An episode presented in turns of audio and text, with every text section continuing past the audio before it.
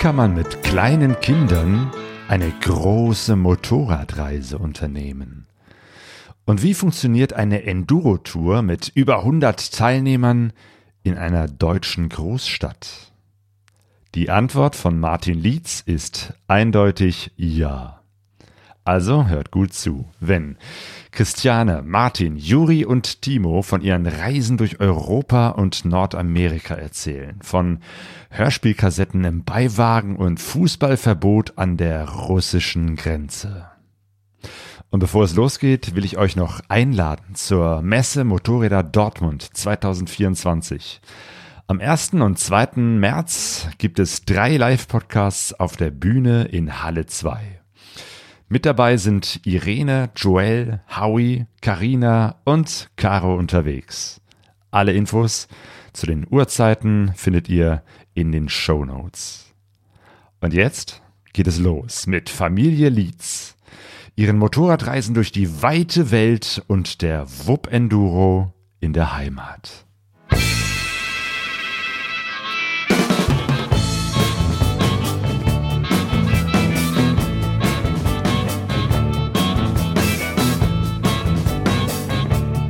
Pegaso Reise. Expeditionen mit den Ohren. Herzlich willkommen zu Pegaso Reise. Wir sind Sonja und Claudio und sitzen heute in Wuppertal im Wohnzimmer von Familie Lietz. Und vielleicht äh, stellen wir erstmal euch vor. Wir haben jetzt ganz, ganz viele Stimmen hier vor dem Mikrofon. Das ist die Christiane Lietz. Die Hallo. Hallo. Dann der Martin Lietz. Hallo Martin. Hallo zusammen. Dann haben wir den Timo Lietz. Ja, auch dabei. Jo, und den Juri. Hi, ich freue mich. Jo. Und Sonja ist heute auch dabei. Genau. Ja, wir kennen uns schon äh, eine ganze Zeit. Ihr seid so ähm, hier in Wuppertal die Motorradfamilie, weil ihr sehr, sehr viel, zum einen sehr viele Reisen macht äh, und zum anderen eben auch äh, einiges hier vor Ort äh, organisiert. Also die Wupp Enduro, eine Veranstaltungsreihe, eine, ja, wie sagt man, ein Enduro-Event, was mittlerweile auch hier zur städtischen Tradition gehört. Ähm, was vor kurzem ein Jubiläum hat. Richtig, ne? 20 Jahre Wupp Enduro. Ja. Ähm, und glaube ich, ein guter Anlass mal zurückzublicken, ähm, wie das Ganze mit euch und den Motorrädern angefangen hat. Christiane und Martin, wie lange kennt ihr euch eigentlich schon? Wir haben uns kennengelernt 91, also vor boah, 33 Jahren. Und da war relativ schnell klar, dass ähm, ein Leben mit Martin auch ein Leben mit Motorrädern bedeuten würde. Das ging ziemlich fix. Das heißt, äh, hattest du vorher schon irgendwas mit Motorrädern zu tun oder kam das dann erst mit Martin? Ganz wenig. Ich bin gerne damals so in der Clique, da sind wir alle 80er gefahren oder Mofas. Ganz früher hat mein Vater sich schon mal ein Motorrad vom Nachbarn geliehen, weil wir selbst keins hatten. Da bin ich hinten drauf gefahren, aber das war lange nicht so aktiv wie mit Martin. Das war ja, ging ja schon beim ersten Treffen los, dass man mit der ganzen Truppe losfuhr zum Baldeneysee und so. Hm, bei uns in Essen. ja. Also als ich Christiane kennenlernte, sie war Floristin hier bei uns im Stadtteil und ich habe für meine Großmutter einen Blumenstrauß kaufen wollen. Und äh, Christian hat damals immer die Fleurop-Grüße quer durch Deutschland geschickt an meine damalige Freundin und äh, die waren immer ganz scharf drauf, die Mädels in dem Blumenladen, damals handschriftlich an den anderen Blumenladen aufgeschriebene Texte, Gedichte von mir zu übermitteln, weil die häufig sehr lustig waren in deren Augen. Du hast Gedichte geschrieben. Ja, genau, tue ich immer noch gerne, dass ich äh, etwas reime mal zwischendurch. Aber auf jeden Fall war es damals so, dass die gesagt hat, äh, wann schicken wir denn mal wieder einen Fleurop-Gruß? Und da hat sie gesagt, äh, da habe ich gesagt, wir müssen erstmal jemanden zum Grüßen finden, weil die Freundin hatte mich gerade verlassen.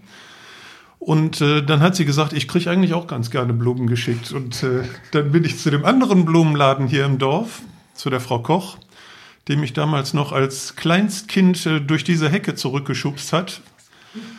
Und äh, da war es so, dass die dann den Blumenstrauß in den Blumenladen gebracht hat und so begann unsere Beziehung. Sie kam in den Konkurrenzblumenladen rein und sagte, ich bin der Postillon d'Amour mit meinem Gedichtchen, was ich da dran gehängt hatte. Und äh, dann waren wir gerade mal ein halbes Jahr zusammen oder ein Jahr, war kurz nach meinem Diplom. Ich habe direkt einen Job gekriegt, weil meine Diplomarbeit sehr gut war im Vergleich zu meinem ganzen Studium. Und dann sind wir ein halbes Jahr durch die USA, was eigentlich mein Traum war, mal von Florida nach Alaska und zurück, haben wir beide gekündigt, unsere Jobs. Und Christiane hatte bis dahin eben nur Club Robinson und Golf GTI, hohe Hacken und Dauerwelle. Die war gar nicht Motorrad- und Iglu-Zelt. So war das.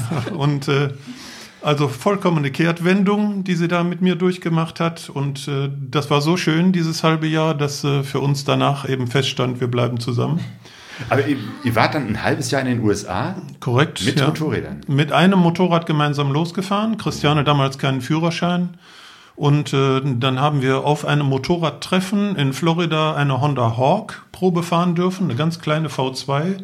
Hier gibt es die Revere mit Kardanantrieb und da war es eben mit Kettenantrieb und Einarmschwinge sehr viel sportlicher als die Revere, die kleine Honda Hawk. Und die hat ihr so viel Spaß gemacht, dass wir die dann wenige Monate später gekauft haben in Portland, Oregon. Da hat sie dann den Führerschein gemacht, sehr viel komplizierter als ich in Texas. Sie musste erst Auto bestehen, dann Motorrad. Und ihr erster Fahrtag war dann den Cassiar Highway hoch nach Alaska Schotter. Und da hat sie dann auch zweimal da gelegen und äh, die großen Logging-Trucks mit Baumstämmen kamen ihr mit Vollgas und Staubwolke entgegen. Also es war schon ein sehr anspruchsvoller Das erster war nicht Fahrtag. schön. War ein sehr anspruchsvoller erster Fahrtag, wo ich gedacht habe, Hut ab, wenn sie das mitmacht. dann kann man noch mehr Reisen mit ihr machen. Ja, genau, das ist dann so eine Nagelprobe. Ne? Das war bei Claudio und bei mir auch so, als wir uns kennenlernten. Da hatten wir allerdings noch nicht das Thema Motorradreisen, aber Claudio meinte so, ja, wir können ja mal zusammen in Urlaub fahren und da merkt man dann ziemlich schnell, wie man auf engen Raum und wenn man so eng zusammen ist, wie man da miteinander klarkommt. Ne? Und bei euch scheint das ja dann sehr gut geklappt zu haben. Im Iglu-Zelt. Das war ja wirklich Ja. ein halbes Jahr Iglu-Zelt und ich war wirklich nur in Hotels, immer nur diese 14-tägigen, wenn überhaupt, Urlaube. Und viele Freunde hier haben gesagt, aber doch nicht ein halbes Jahr weg von Kronenberg, doch bestimmt nicht und dann auch noch im Zelt. Aber es hat wirklich gut funktioniert. Und seitdem äh, seid ihr viel auf Motorrädern unterwegs gewesen. Ja. Und auch auf, auf weiteren Reisen. Also urlaubsmäßig würde ich sagen ausschließlich seitdem. Und äh, dann kam eben 97 die Hochzeit und 2000 und 2002 dann die Kinder.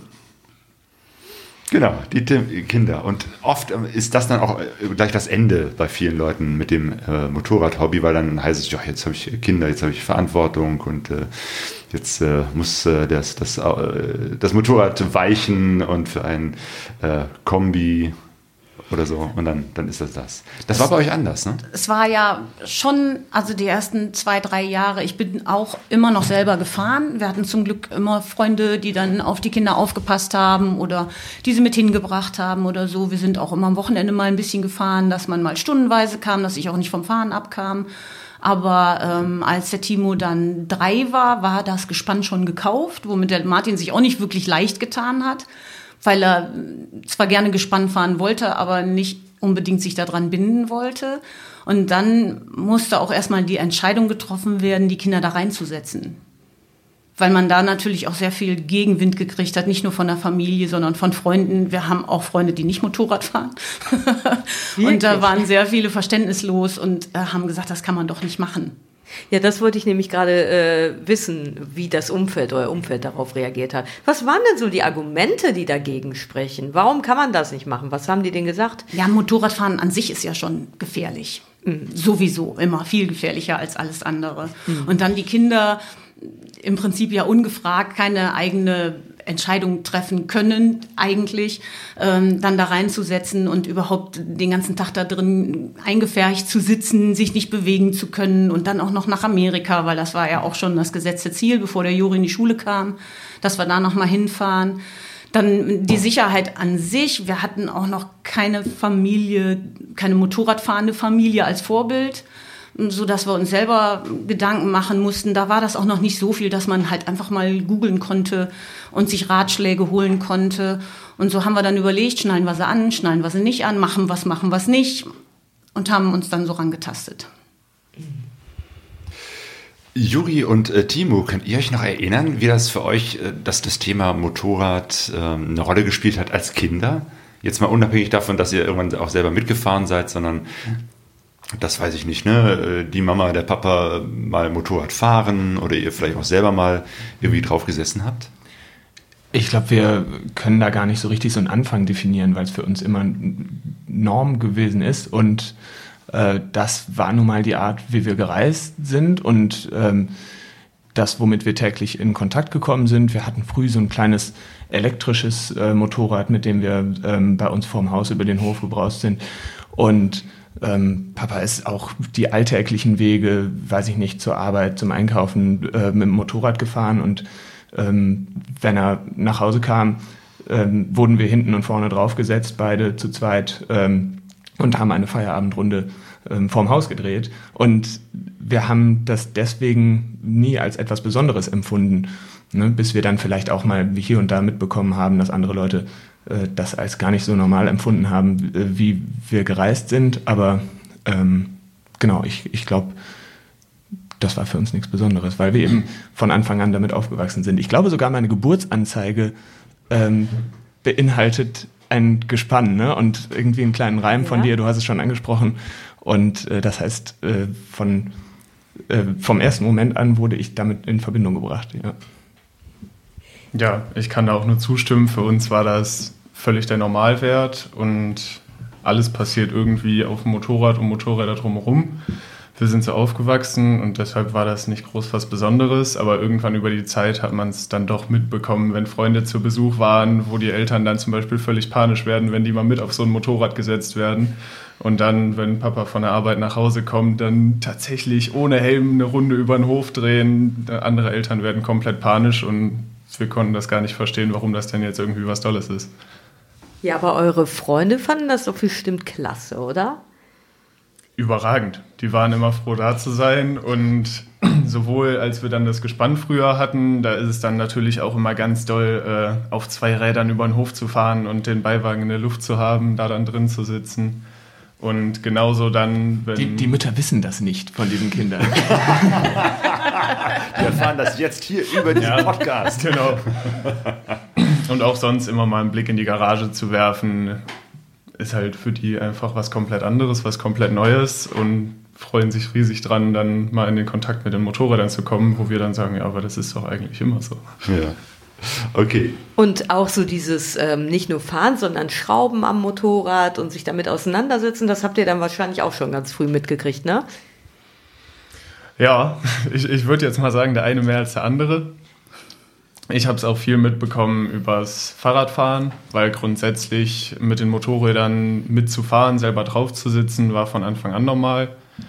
Dann hat sich das so entwickelt, dass ich viel Fahrrad gefahren bin und darüber dann auch ans Schrauben gekommen bin und Juri auch viel gefahren ist, aber dann doch eher der war, der fährt und nicht unbedingt der, der schraubt. Das ist bis heute so geblieben. fahren oder schrauben. Ähm, wie, wie war denn das für euch? Ihr habt dann irgendwann gesagt, okay, Kinder äh, sind da, werden langsam älter, wir möchten gerne reisen. Und dann äh, habt ihr euch gesagt, wir, wir kaufen uns ein Motorrad mit, also mit Beiwagen, ein Gespann. Ja, wir waren damals, äh, ich bin Honda-Fan und habe damals eine Honda CX 650 Turbo gehabt und äh, war in der Interessengemeinschaft und habe dann das Glück gehabt, in dieser Interessengemeinschaft jemanden zu finden, der eine CX 650 Euro besaß mit Beiwagen. Den hatte der einen EML Mini in der Mitte durchgesägt und verbreitert, so dass eben die, seine beiden Kinder nebeneinander sitzen konnten. Und dann habe ich gesagt, Gerhard hieß der aus dem Siegerland, kann ich nicht dein Gespann kaufen und äh, damit ich mit meinen Kindern weiterfahren kann mit dem Ding, wäre doch eine schöne Fortsetzung der Tradition hier in der Interessengemeinschaft. Dann hat er gesagt, ja, können wir machen. Und dann kam er hier vorbei und dann sind wir Probe gefahren an der Ülfe entlang Richtung Hückeswagen mit diesem Gespann und ihr saß, glaube ich, schon drin als Kinder. Nein? Nein, das, du hattest das Gespann ja schon, bevor die Kinder überhaupt mitgefahren Auf jeden mit, Fall mit hat er, waren. Du musstest erst mal alleine üben. Der, ich habe dich da nicht direkt mit der, losfahren lassen. Der Gerhard hat gesagt, teste das Ding mal und dann äh, habe ich das eben gekauft, weil es mich auch begeistert hat, so ein bisschen wie Kartfahren. Aber als dann äh, mehr Gewicht drin war, Kinder, Gepäck, Beiwagen, war mir das mit 60 PS zu lahm. Und dann bin ich gelüncht worden in dieser Turbo-Interessengemeinschaft, weil es gab von der 650er in Europa 45 Stück. Und ich habe sie zersägt, um den Beiwagen dran zu bauen, dieses, die Verkleidung und die Teile. Und habe dann eben 100 PS am Beiwagen gehabt mit der CX 650 Turbo und dann marschierte das Ding auch mit Gepäck. Das war besser. Man muss ja immer äh, für die Leute, die nicht hier aus der Ecke kommen, sagen, ihr wohnt in Wuppertal und da geht es steil hoch, steil runter. Da braucht man schon ein bisschen mehr Wumms, ne? Aber ähm, wann war das nochmal, die Geschichte, die du jetzt erzählst mit dem Motorrad und dem Beiwagen? Ich würde sagen, dass das schon 2002 war. Also als der Timo gerade geboren war. Juri ist 2000, 2000 geboren und Timo 2002. Und dann merkt man ja schon, dann ging es schon drum, wie kommen wir in Zukunft voran und wie machen wir das? um weiter auch gemeinsam unterwegs sein zu können. Das nicht, ähm, also für mich kam jetzt auch nicht wirklich in Frage, dass ich mit dem Auto hinterherkomme mit den Kindern. Und dann war eben auch die Gelegenheit, den Gerhard zu kennen und das miteinander zu verbinden. Und dann war das Gespann da. Ja, und dann haben wir mal probiert, den Juri im Maxi-Cosi da reinzusetzen. Das war für mich keine gute Lösung. Irgendwie war ich da selber noch nicht so richtig grün mit. Also wir haben schon allerhand ausprobiert. Und irgendwann haben wir dann gesagt, okay, wir werden 2006 ins Auge fassen. Das musste ja auch zusammengespart werden. Es musste geplant werden, weil das Gespann ja dann auch verschickt werden sollte. Und deswegen haben wir dann 2005 den ersten Urlaub gemacht. Das waren nur ein paar Tage in die fränkische Schweiz. Und um die Anschnallproblematik zu klären, die erste Tour ging dann direkt los mit waschechten Dreipunktgurten von Ferrari. Vierpunktgurte. So, wir haben uns gefühlt äh, wie Rennfahrer. Wow, da kamen dann noch gefühlt ein paar PS dazu, ne? Ja, es ist Ja. keine Gurtpflicht im Beiwagen, das muss man wissen. Und uns war es wichtig, dass die Kinder eben, weil sie auch eingeschlafen sind während der Tour, auch da relativ gut gesichert waren. War natürlich einer der Hauptvorwürfe unserer Freunde, wie könnt ihr die Kinder in so einer kleinen GFK-Nussschale gegenüber 40 Tonnen in den Verkehr schicken? Und äh, deswegen waren die Sitzgurte für uns so ein Argument, wo wir gesagt haben, die müssen sein, Kinder unangeschnallt im Beiwagen da war uns nicht wohl. Und bei uns war auch sehr, sehr wichtig diese Frankenland-Tour, die wir gemacht haben. Die haben wir gemacht, das die erste Tour mit Motorradhelmen. Vorher haben wir keine längeren Touren gemacht, weil wir gesagt haben, die Halsmuskulatur und das Nackenskelett, die Nackenwirbel müssen schon kräftig genug sein, mal für ein, ein zwei, drei Stündchen einen Helm zu tragen. Und deswegen sind wir nicht sehr früh, super früh angefangen. Also diese Maxi-Cosi-Geschichte war mal eine Probefahrt hier. Die war aber dann auch Meter. mit dem Fahrradhelm und das war, wie wir nachher gelernt haben, dann nicht zulässig, weil es besteht zwar keine Anschnallpflicht im Gespann. Ich weiß jetzt nicht, wie das heute ist, aber damals war es so. Aber es besteht eine Helmpflicht, also eine Motorradhelmpflicht. Ja, ja.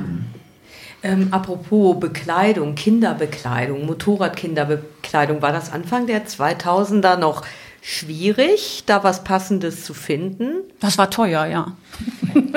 ja, es gab nicht so reihum. nach. Je größer sie wurden, desto weiter wurde auch der Kreis dann, dass man Leute kennenlernt. Das lag nicht dran, dass wir Kinder hatten, mit denen wir Motorrad fuhren, sondern dass sich der Kreis der Motorradfahrenden Freunde auch immer erweitert hat. Und dann haben wir viel, und dann kam Ebay und dann kam man schon gut dran. Aber die ersten Jacken waren schon recht teuer. Und da war jetzt auch noch nicht so weit verbreitet Polo, Louis und so. Aber wir haben die dann immer auf Zuwachs gekauft, haben wir sehr schöne Bilder. die Ärmel viel zu lang. So, und die Formation für diese Tour, von der ihr gerade gesprochen habt, war da eben Motorrad mit Beiwagen. Eine, sag noch mal bitte einmal, was war das für eine Maschine? Eine Honda CX 650 Turbo. Und du? Ich bin immer solo gefahren. Das hat immer mal so ein bisschen gewechselt. Die Hawk hatte ich da schon verkauft. Dann bin ich eine Zeit lang die Nighthawk gefahren und nachher dann auch eher auf Enduros umgestiegen. Aber ich bin dann immer solo und auch gerne hinterher. Also nicht immer nur hinterher, sondern ich mochte lieber hinterherfahren. Ich fahre generell gerne lieber hinterher und so hatte ich die Kinder im Blick, ähm, konnte selbst dann auch mich ans Tempo anfügen und das passte immer alles sehr gut. Und der Martin hatte dann natürlich einen Großteil des Gepäcks mit zwei Koffern, einem Topcase, dem Fußraum und dem wirklich erheblich großen Kofferraum des Beiwagens. Der war mega. Und ich hatte dann noch zwei Koffer und einen Packsack und so ging das auch mit Zelten dann. Ja. Stimmt, Beiwagen bedeutet, man hat auch immer, äh, kann auch mehr Zeug mitnehmen. War das so ein Beiwagen, der auch so, eine, so, so, ein, so ein Dach drüber hat? Also richtig so mit, mit vorne Windschutzscheibe und oben drüber regengeschützt? Wir hatten eine Windschutzscheibe und an den Seiten jeweils Druckknöpfe, mit denen wir eine Plane äh, befestigen konnten, wenn nötig. Ne? Das Ja. heißt, bei Regen haben wir die ähm, drüber geworfen, saßen aber sonst im Freien. Ah, das heißt, ihr könnt die auf äh, im Prinzip Cabrio, ne? Ganz Also, genau. habt also auch dieses Fahrtwind-Feeling gehabt. Ja. Ja, wobei Fahrtwind hatten wir nicht so doll. Die Scheibe war nämlich ziemlich hoch. Wir saßen da wirklich komplett verdeckt hinter. Was aber auch super gut war, weil dann konnten wir auch bei 120 auf der Autobahn noch Quartett spielen. Genau, was habt ihr eigentlich gemacht, wenn ihr da so stundenlang auf äh, größeren Touren im Beiwagen wart? Wir haben, und also das Kartenset ist noch vollzählig vorhanden. Wir haben nie eine Karte verloren, äh, auch nicht mitten auf der A2. Und äh, wir hatten einen eingebauten Kassettenrekorder in diesem Beiwagen. Und durch die Windschutzscheibe war das geräuschtechnisch möglich. Oder haben wir Kopfhörer dran geschlossen? Ich bin mir gar nicht sicher. Wir haben die ähm, über Lautsprecher laufen lassen. Dann liefen da Benjamin Blümchen und Bibi Blocksberg. Windgeräusche war das kein Problem. Die Windgeräusche hielten sich eben in Grenzen durch diese große ähm, Scheibe, die wir vorne dran hatten. Und äh, mit Helmen auf, ja, ich kann nicht von mir behaupten, dass ich jedes Hörspiel bis aufs letzte Wort verstanden hätte. Aber zumindest hatten wir Beschäftigung, ja. Mit Bibi Und ich meine, Blocksberg mit 120 über die A2. Richtig, ja. Und äh, genau, dann hier und da ein Kartenspiel und natürlich auch viel ähm, schauen. Ne? Also ähm, den Rundumblick genießen und ähm, teilweise haben wir uns auch unterhalten, nehme ich an. Äh, und was auch ein großer Sport war, war derjenige, der rechts saß, konnte seine Hand äh, aus dem Beiwagen halten und im Wind flattern lassen. Das, war, das war toll. Es waren eigentlich auch immer irgendwelche Matchbox-Autos da. Ich kann mich erinnern, im Bergischen habe ich dann das ein oder andere, das war auch hilfreich, dass ich dann dahinter war. Und dann musste ich dann die Straßenbahn wieder retten oder irgendeinen Mülllaster oder so. Weil dann doch mal, deswegen war das auch, wollte ich eben noch mit dem Anschnallen schon ganz gut, weil die natürlich auch nicht die ganze Zeit ja aufmerksam sind, sondern alles Mögliche getan haben dann. Ne? Also ich glaube auch Bibi Blocksberg auf der Autobahn war nicht so gut. Ihr habt dann auch den Kassettenrekorder nachher in den längeren Urlauben viel genutzt, um einfach mal am Campingplatz eine Auszeit zu nehmen und dann da einfach drin zu sitzen. Und, und im Regen ging es natürlich auch besser. Dann war es ja noch ein bisschen leiser. Also es ging schon einiges über Bord. Also zwar nicht die Karten, aber doch so das eine oder andere Spielzeug. Also ich weiß, einmal habe ich ein Auto aufgesammelt und sonst wüsste ich nicht so. Aber es war immer Spielzeug an Bord. Und also eigentlich haben sie schon drauf aufgepasst. Wie war das denn mit der, mit der Verständigung? Ich, ich überlege gerade, wenn ihr mal aufs Klo musstet oder so. Ja, dann hat der äh, Linkssitzende die Aufgabe gehabt, Papa ans Knie zu tippen. Ja. Okay, und das hat auch geklappt. Du hast dann mitbekommen, oder hast auch mal wahrscheinlich zwischendurch mal rübergeguckt. Ne? Was machen die beiden? Ja, ich habe regelmäßig rüber geguckt. Äh, Als sie ganz, ganz klein waren, sind sie natürlich äh, mit ihren schweren Helmen noch häufiger eingeschlafen auf längeren Etappen. Und da hatte ich dann das Patent an die Rückenlehne von dem Sofa, was sie hatten, war ja ein durchgehendes, eine zweisitzige Sitzbank.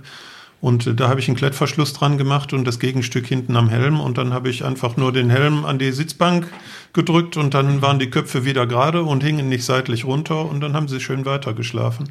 Aber die Geschichte mit dem Verdeck und dem schlechten Wetter hat, glaube ich, auch dazu beigetragen, dass sie das Hobby schön fanden.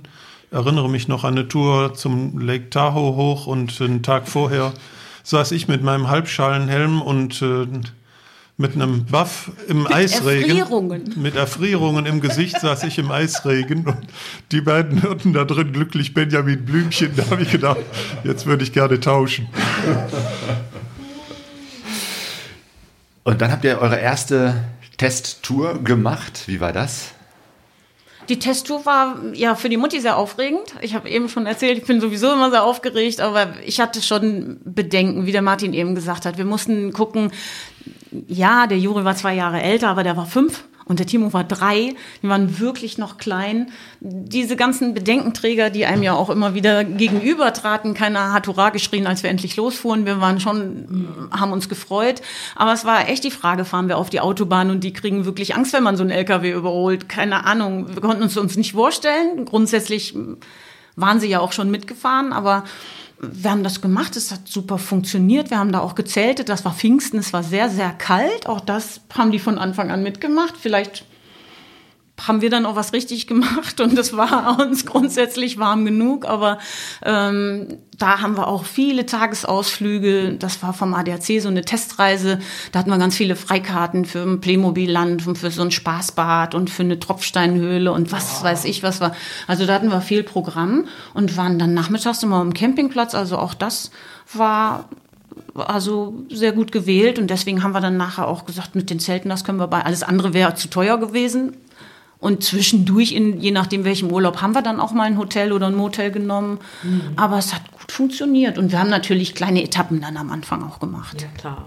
Ich habe auch manchmal das Gefühl, wenn wenn Menschen, die eben nicht die Erfahrung gemacht haben, dass sie mit Kindern verreisen, dann ähm, so Argumente dagegen sammeln, dass die dann oft so aus der Erwachsenensicht das beurteilen. Also mein Eindruck ist klar, jedes Kind ist anders, es gibt ängstlichere und mutigere, aber dass so auch dieser Faktor Bequemlichkeit und so, dass es oft so Erwachsenendenken ist, so dieses, ach das Kind, ja dann kann das doch nicht und dann ne, ein Zelt und so, ne, oder? Für euch war das mhm. doch wahrscheinlich Klar, wart ja. ihr mal genervt, aber äh, äh, sind wir Erwachsenen ja auch, wenn es regnet. Das war doch eher ein Abenteuer für euch, oder? Total. Also es, es war ein großer Spaß, ähm, Motorrad zu fahren. Und wie ich ja gerade eben auch schon angesprochen habe, wir haben ja nichts anderes kennengelernt. Ja. Also wir konnten die äh, möglichen Bequemlichkeiten, mit denen man da argumentieren könnte, eine Autoreise ja gar nicht mit einer Motorradreise vergleichen, weil wir keine Autoreise gemacht hatten. Und ja. äh, insofern glaube ich nicht, dass wir da irgendwelche Anstalten gemacht hätten, das in Frage zu stellen. Mhm.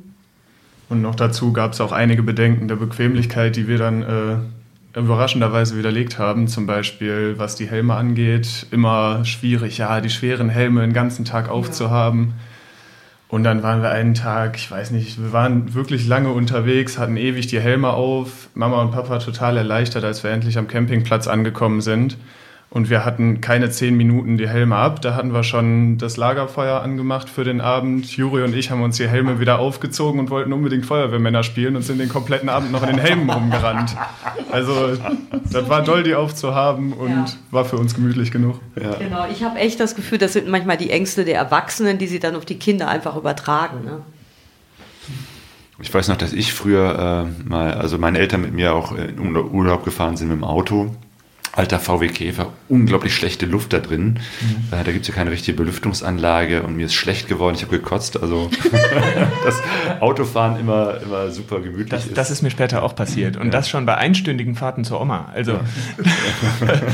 das war dann eine klare Sache. Ja, aber ich Wir halten mal fest, Motorradfahren ist gesünder. Ja.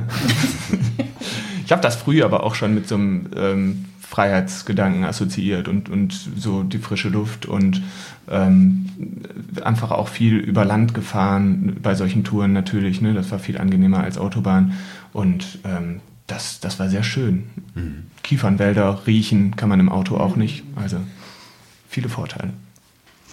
Jo, und dann hattet ihr aber auch schon die Idee, mal eine größere Reise zu machen mit den Kindern. Ja, die Idee war darin begründet, dass ich eben in Amerika aufgewachsen bin, in Michigan. Und äh, den Kindern den Ort, wo ich aufgewachsen bin, gerne zeigen wollte. Eben in dem Alter, in dem sie gerade waren, war ich da drüben in Michigan. Ja. Wie, wie kommt es, dass du äh, als Wuppertaler in Michigan warst? Meine Mutter und mein Vater hatten immer das Lebensziel in den USA gemeinsam zu arbeiten und zu leben. Und äh, meine Mutter hat sich aber dann scheiden lassen, als ich ein Jahr alt war. Hat aber diesen Traum weiterleben wollen und hat dann vor der Grundschulzeit ein Jahr vorher sich Gedanken gemacht und ist dann in die Nähe meiner Tante, also der Schwester meiner Großmutter, hier aus Kronenberg ist die dann rübergezogen nach Ontario in eine dreckige Industriestadt Hamilton als medizinisch-technische Angestellte in einem großen Klinikum da war sie relativ schnell unglücklich, hat sich dann in der Peripherie beworben und das war dann eben über die Grenze eine Stunde nach Westen. Dann ist man nicht mehr in Kanada, sondern in Michigan. In dem Daumen des Fausthandschuhs gibt es den kleinen Ort Lapeer, der ist so groß wie dieses Kronenberg, in dem wir hier gerade als Stadtteil von Wuppertal sitzen. Und der größte Arbeitgeber war die Klinik da vor Ort. Und da war sie dann als MTA. Und so habe ich dann meine Grundschulzeit da drüben erlebt. Und äh, das war für mich sehr schön. Ich finde den Ort heute immer noch nicht schön, aber ich komme immerhin immer wieder gerne dahin zurück. Und das wollte ich den Kindern zeigen. Und Bodo und Micha haben uns viele von den Hörern hier kennen, Bodo und Micha. Micha Petsch und Lothar Bertels. Die haben uns ihre Motorräder zur Verfügung gestellt für die Fahrten von Toronto nach Vancouver und sind dann selber von Vancouver weitergefahren nach Süden. Und das war die erste Tour, wo die beiden Jungs solo waren. Aber du hast auf die erste Reise angesprochen, das war eben das Gespann, wo wir in der Westküste in den Nationalparks unterwegs waren. Da habe ich das mhm. Gespann rübergeschickt und habe drei gebrauchte Motorräder da drüben gekauft für Christiane und ein befreundetes Pärchen. Und mit denen sind wir dann vier Wochen da drüben rumgefahren. Und danach kamen eben dann noch zwei USA-Reisen. Hey. Mhm. Ähm, okay, ihr habt das, das Gespann in die USA geschickt. Weil natürlich ein Gespann, wie wir es hatten, mit diesen vier Punktgurten und einer PS-Zahl, wie ich sie haben wollte und mit einem technischen Zustand, den ich selber gewartet und gekannt habe, mich wohler gefühlt habe für so eine sechswöchige Reise, als da drüben einfach blind was Gebrauchtes zu kaufen. Und deswegen haben wir das rübergeschifft. Das wäre sehr teuer. Ich musste auch eine riesige Kiste bauen, die begast werden musste darüber. Zurück geht Roll-on, Roll-off, aber hin muss man entsprechend begasen. Das ist dann Begasen alles passiert. heißt. Das kommt was? richtig in die Kabine und wird äh, begast gegen Ungeziefer und Viren, die importiert werden könnten. Hm. Und äh, dann kam das Ding da drüben an und ich hatte eben vorher drei gebrauchte Motorräder zu kaufen, bevor wir losfahren. Und dann war das Ding on X-Ray Hold, so nennt sich das. Dann wird also mit Röntgen geguckt, was ist in der Kiste, wird da was geschmuggelt. Und wir konnten nicht zum vereinbarten Termin dieses Motorrad abholen. Und dann bin ich erstmal mit meinem Freund, der drüben wohnte in Los Angeles, drei Motorräder kaufen gefahren, 480 Kilometer an einem Wochenende. Von, einer, von einem gebrauchten Motorrad zum anderen, bis ich glücklich war mit den drei gefundenen. Und dann sind wir los und haben zum Schluss dieser Reise die drei Gebrauchten wieder super verkauft und das Gespann wieder zurück nach Deutschland geschickt. Mhm. Aber die Idee war eben, dass wir, bevor der Juri in die Schule kam, Martin hatte das Glück, sich auch sechs Wochen Urlaub nehmen zu können, dass wir dann mal so eine große Reise nochmal machen. Wir wollten auch gerne nochmal hin und das war schon, es hatte super geklappt in der fränkischen Schweiz und dann haben wir gesagt, das wäre natürlich super, wenn wir da sechs Wochen rumfahren können. War eine Riesenaufgabe, war monatsfüllend ja. Kiste bauen, alles einpacken, Ersatzteile fürs Moped mitnehmen, die Kinder entsprechend, die Flüge und alles. Aber das war eine tolle Zeit. Und mit unseren Freunden zusammen waren wir dann vier Erwachsene mit zwei Kindern. Das war natürlich auch ein super Bespaßungsfaktor, denke ich. Ja. Und wie habt ihr die Reise so geplant? Ähm, habt ihr gesagt, da und da wollen wir gerne hinfahren? Ähm, seid ihr so eine Runde dann da gefahren? Ja, das waren natürlich die Highlights, die es äh, da drüben im Westen gibt. Mit Grand Canyon, Bryce, Zion, Yosemite sind wir auf den der Manni und ich sind auf den Half hoch, mal einen Tag, und äh, da konnten die Kinder natürlich noch nicht mit, so klein wie sie waren. Deswegen sind Geli und Christiane unten mit einer Bespaßung der Kinder geblieben und Manni und ich sind hoch auf den Hafturm. Das ist eine zehnstündige Wanderung an einem Tag. Und äh, das war eben eine Nationalparkreise, würde mhm. ich sagen. Genau, ihr steht einfach so auf Natur und draußen sein und. Sehr viel lieber ja. als Großstädte, ja. ja. Aber die Kinder haben auch Las Vegas gesehen. Also. Oh ja die Shows in den Vorgärten der Riesenhotels, die da kostenlos sind, äh, die haben sie alle erlebt. Im Venetian sei da, glaube ich, auch gewesen, also auch drin. Wir wurden auch aus einer riesigen Spielhalle rausgeworfen. Mit ärgerlichem Gesicht hat der äh, Leiter uns da äh, verklickert, dass äh, doch Minderjährige überhaupt und Vier- und Sechsjährige schon mal gar nicht zugelassen seien. Stimmt. Dann erzähl doch mal genauer, wo seid ihr da lang gefahren? Also wir haben angefangen, das ist natürlich sehr schön, wenn man gute Freunde hat, bei denen man anlanden kann. Mhm. Das gibt auch die Möglichkeit, überhaupt dort gekaufte Motorräder anzumelden, weil man eine Residential Address hat und sowas alles. Aber dann sind wir trotzdem... War das Michigan? Das war Kalifornien. Kalifornien. Ja, also äh, südlich von Los Angeles. Mhm.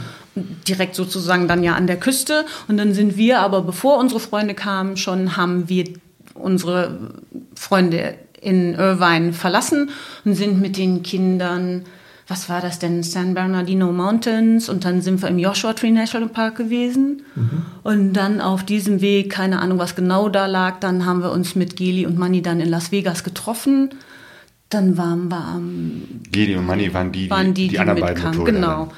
Also die Reihenfolge weiß ich nicht mehr, aber so wie Martin eben auch gerade gesagt hat, wir waren nur in San Francisco und da haben wir dann auch, die Kinder und ich, dann mal einen Strandtag eingelegt und die anderen haben sich die Stadt angesehen, weil es wirklich dann auch anstrengend war, weil wir nicht an vielen Stellen jetzt drei oder vier Nächte geblieben sind, sondern wir haben dann meistens sind wir nachmittags angekommen, ähm, haben uns eingerichtet, haben einen Tag da verbracht, wo wir waren, fast immer, und sind am nächsten Tag dann, man hat natürlich auch, das ist das, was Sonja eben sagte, wenn man dann so zu viert mit so kleinen Kindern fährt, dann hat man schon auch reichlich zu tun mit Camping und Kochen und Einkaufen, Aufbauen, abbauen. Kaum wollte man losfahren, waren die Kinder schon wieder komplett eingedreckt und man musste sehen, dass man da noch Schadensbegrenzung vornahm. Und ja, und dann waren wir viel in Nationalparks. Wir sind auch gewandert und dann doch auch mal länger geblieben. Das war auch sehr schön, diese Nationalparks. Man kann ja, bevor man reinfährt in dem größeren Ort, äh, gibt es irgendwo einen riesen Supermarkt. Da stehen die ganzen Wohnmobile und decken sich ein für die Zeit im Nationalpark. Nun hatten wir ja dann aber trotz Kofferraum und allem, mit allem, was wir dabei hatten, ähm, nicht mehr so viele Zuladungsmöglichkeiten. Rucksäcke, Tankrucksäcke, Fußraum, Gelium Honey genauso. Aber wir haben dann eingekauft, nur irgendwann war es dann auch gut und es reichte nicht für die Zeit, die wir im Nationalpark waren. Und wenn wir dann in diese Shops gegangen sind, die ja immer nur, also diese Camping Shops, die da so sind, die sind Also ja sehr Shops den begrenzt. Campingplätzen äh, auf den, genau, Mhm. richtig. Die sind ja dann auch sehr begrenzt, was das Angebot anging. Und wir gingen rein und Juri hat einmal gesagt, Mama, was essen wir heute Abend? Nudeln oder Bohnen? ja, und dann Nationalparks, um am Ende. Ihr habt aber dann auch selber gekocht, hattet also auch Kochgeschirr und Kocher und alles da und dann gab's Nudeln. Fast oder immer so. selber gekocht. Äh, Ich kann mich erinnern, der Timo war immer unser Rührei-Experte morgens. Hat sich immer drum gerissen, das Rührei zu machen. ja, mit Und- vier noch nicht, oder? Oh, schon sehr früh, sehr früh. Und äh, das war eigentlich immer sehr schön in den Nationalparks. Ich kann mich erinnern an den Sequoia-Nationalpark, wo die Kinder da eben diese Bäume sehr begeistert nach oben stierend. Da konnten die die Zahlen natürlich kaum fassen, die ich denen da vorgetragen habe, wie alt so ein Baum ist und äh, wie lang der schon hier steht. Aber besonders große und dicke Bäume. Ne? Ganz genau, die Redwoods, die gibt es da im Westen und der Sequoia Nationalpark ist eben der mit dem General Sherman, der älteste Baum der USA und das sind natürlich Giganten, die da stehen und äh, Also ist das der, wo so ein Auto durchfahren kann oder? ja, das ist noch ein anderer Nationalpark und bei dem, in dem Nationalpark ist es einer, da liegt einer quer, wo man durchfahren kann. Der ist dann ausgesägt worden, dass man, da sind wir auch mit dem Gespann dann da durchgefahren, haben ein Foto gemacht. Manni steht mit dem Timo auf den Schultern oben drauf und äh, der Juri sitzt im Beiwagen mit mir unten drunter, wo wir da durchfahren. Aber der stehende Baum, wo man durch kann, der ist im Redwood National Park in der Grenze zu Oregon oben. Etwas weiter nördlich. Den gibt's auch. Aber die haben natürlich dann da die Seeelefanten an der Küste gesehen und äh, da war der Timo auch sehr nah dran an den Tieren und es war schon ein sehr, sehr beeindruckender Urlaub mit sehr vielen Highlights.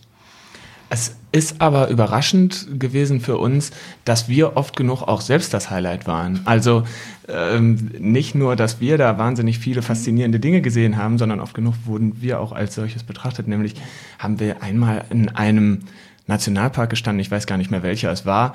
So oder so gab es jedenfalls eine spektakuläre Aussicht und man hat also ähm, Mutter Natur in ihrer ganzen Pracht bestaunen können da und ähm, wir standen also am äh, Rand einer Klippe vor einem Canyon und äh, in diesem Gespann. Mama und Papa machten Bilder, Timo und ich hatten uns eine Pause gegönnt und waren sitzen geblieben. Und dann fuhr also ein Bus vor äh, mit italienischen Touristen. Voller Reisebus. Und die hätten natürlich auch staunen können über diesen Canyon. Die sind aber ausgestiegen und dann rief einer äh, Bambini, Bicicletti und mehr als diese beiden Stichworte brauchte es nicht, um die ganze Reiseschar, um, unseren, äh, um unser Gespann zu versammeln. Ähm, das war also äh, großer Spaß für die und dann fingen die an, Bilder von uns zu machen. Das wurde mir dann irgendwann un nicht, nicht mehr geheuer und ich bin ausgestiegen. Aber es ist wirklich so, dass die Kinder oft für uns Türöffner waren Ja. und Attraktionen und äh, wodurch man viel, viel schneller ins Gespräch kam mit den Leuten, die auf Campingplätzen waren. Ich kann mich erinnern, ich war mit den beiden Jungs abends zum Duschen, da kam einer rein und sagte, Are you the guy with the kids in the motorcycle? Und dann habe ich gesagt, ja. Und dann hat er gesagt, You're talk of the town. Und dann hat er gesagt, ob wir schon mal Sea-Doo gefahren wären. Wir waren da am Colorado River und da habe ich gesagt, nö, das kennen wir nicht, Motorradfahren auf dem Wasser. Und dann hat er gesagt, well, tomorrow morning you're my guest. Und äh, dann hat er seine Frau mit dem riesigen Pickup, den Sea-Doo, auf dem Anhänger rückwärts in den Fluss rangieren lassen. Das und sind, äh, ähm, wie, wie heißen die? Jetskis. Äh, Jetskis. ja, es, Auf denen man sitzt. Genau, dann also richtig, richtig lange Sitzbänke, große Teile, viel PS. So, und dann ist er mit Christiane und. Nein, erst du. Ich habe gesagt, ich muss mir das erstmal ansehen. Du mit, ich weiß nicht mehr, wer mit welchem Kind war. Jedenfalls dieser, der uns eingeladen hatte, dessen Namen ich jetzt auch leider nicht mehr weiß. Wir hatten noch einen Augenblick Kontakt immer mit dem hin und her geschrieben. Der hat dann gesagt, okay, ich sitze vorne natürlich. Ein Kind sitzt zwischen mir und einem Elternteil. Wir konnten mit drei Mann gut da drauf sitzen, auf diesem Teil. Und dann hat Martin sich mit einem der beiden Jungs hat das ähm, dazwischen, wir kriegt natürlich Schwimmwesten und dann ist der diesen Fluss rauf und runter geballert. Also das war So richtig mit Tempo, ne? So. sehr, Sehr viel Tempo. Okay, es war falsch, dass ich mir das angeguckt habe, aber es hatte gut gegangen. Er hat sie mir beide heile wieder mitgebracht und sie hatten Gangster Fun und haben gesagt, müsst ihr auch auf jeden Fall machen. Und ich kann mich erinnern, ich habe dann meine Daumen in die Schlaufen seiner Rettungsweste, sodass ich mein Kind genau dazwischen und wenn, dann wären wir alle drei abgestiegen. Also es war safe. Das war mein Sicherheitsgefühl. Aber du hast es gewagt und wir hat haben es Spaß gewagt. gemacht. Und ich wollte jetzt den Martin nur insofern, ich habe das nicht empfunden, dass die Kinder der Türöffner waren, sondern immer der Beiwagen. Und die Art, wie wir gereist sind, das war das Besondere. Ja. Aber meinst du nicht auch, dass die Kom ja Beiwagen schon, aber in Kombination mit den Kindern Ja. einfach? Weil ich meine, es ist ja so, dass manchmal ähm, Motorradfahrer ja auch dann so ein bisschen, dass dann die Leute nicht so wissen, ha, sind das jetzt so komische Typen oder so, ne? Und wenn dann irgendwie so eine Familie mit Kindern, dann ist ja wahrscheinlich sofort da der Eindruck, oh, super sympathisch, nett, ähm, nicht gefährlich äh, und äh, ja, das könnte ich mir halt vorstellen. Ne? Sicher richtig. Also Kinder im Beiwagen bei der Türöffner. Wir haben sehr viel Kontakt. Also wir, sonst hätten wir nicht so viele Leute gehabt, die uns angesprochen haben, mit denen wir dann zusammengekommen wären. Und wer weiß, wie viele Leute ihr inspiriert habt auf den Weg, die nachher gesagt haben, och, wäre ja mal eine Möglichkeit. Das kann gut sein. Man, man sagt ja auch oft, ne, umso mehr man in, als Motorradgruppe unterwegs ist, umso weniger Kontakt kriegt man zu den anderen, ne, weil es wirkt ja auch manchmal sehr martialisch. Da kommen vier Leute äh, mit, mit Motorrädern an, so die, die lässt man dann auch so unter sich. Äh, aber stimmt, dann ist natürlich wahrscheinlich so Familie mit Kindern nochmal ein anderer Türöffner. Also Tipps an, an Leute, die äh, in Gruppen unterwegs sind, nehmt ein paar Kinder im Beiwagen mit. Ja, das, das fing ja schon im Frankenland an. Ne? Also da waren ja zwei Kinder genauso alt wie ihr. Und dadurch waren wir automatisch mit dieser Familie gemeinsam beim Frühstück, gemeinsam beim Abendessen, haben eine riesige Plane gespannt, wo das Wetter schlecht war und haben darunter gemeinsam zu acht gegessen. Und mit den Kindern hat man auf jeden Fall sehr, sehr viel schneller Anschluss. Ich kann mich erinnern an einen Professor aus New York, der uns mit seiner Familie eingeladen hat zum Abendessen und wo sie extra noch einen Kuchen gebacken haben für uns.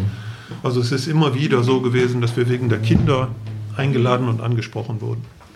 Habt ihr denn konkret von, von Freunden oder Menschen mitgekriegt, dass die gesagt haben, also ihr habt uns so äh, inspiriert, wir haben uns jetzt auch einen Beiwagen gekauft?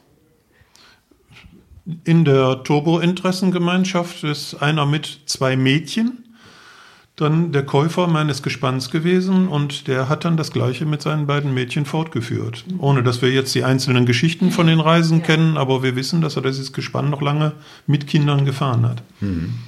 Aber stimmt, da kenne ich ja doch, also gibt es auch einige so in dieser Motorradreiseszene, die äh, eine Zeit lang Gespann fahren, immer dann, wenn sie Kinder haben und wenn die Kinder dann älter sind, äh, wird das Gespann weiterverkauft an andere Leute, die dann jüngere Kinder Genau, haben. zum Beispiel die Kaitinis, ne? Aus Dortmund.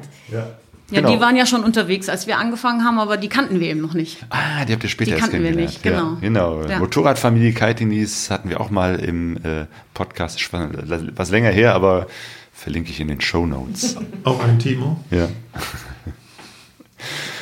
Und ähm, ja, äh, habt ihr noch so ähm, Erinnerungen an, an äh, oder, oder seid ihr mal wirklich anderen begegnet, die auch mit Beiwagen unterwegs waren? Nicht, dass ich wüsste. Also, Nee, schon so wenn selten, wir ne? unterwegs waren und überhaupt mal ein Motorrad mit Beiwagen äh, gesehen haben, war schon großer Aufruhr. Und wir haben also ähm, wild gezeigt und gerufen immer, aber da saßen nie Kinder drin. Also ähm, aber ohne Kinder.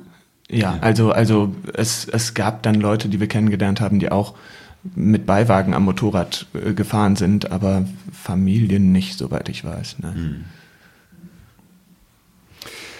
Ich habe noch eine Frage. Wie habt ihr euch denn da ähm, ausgetauscht, meist nur Infos gesammelt dann?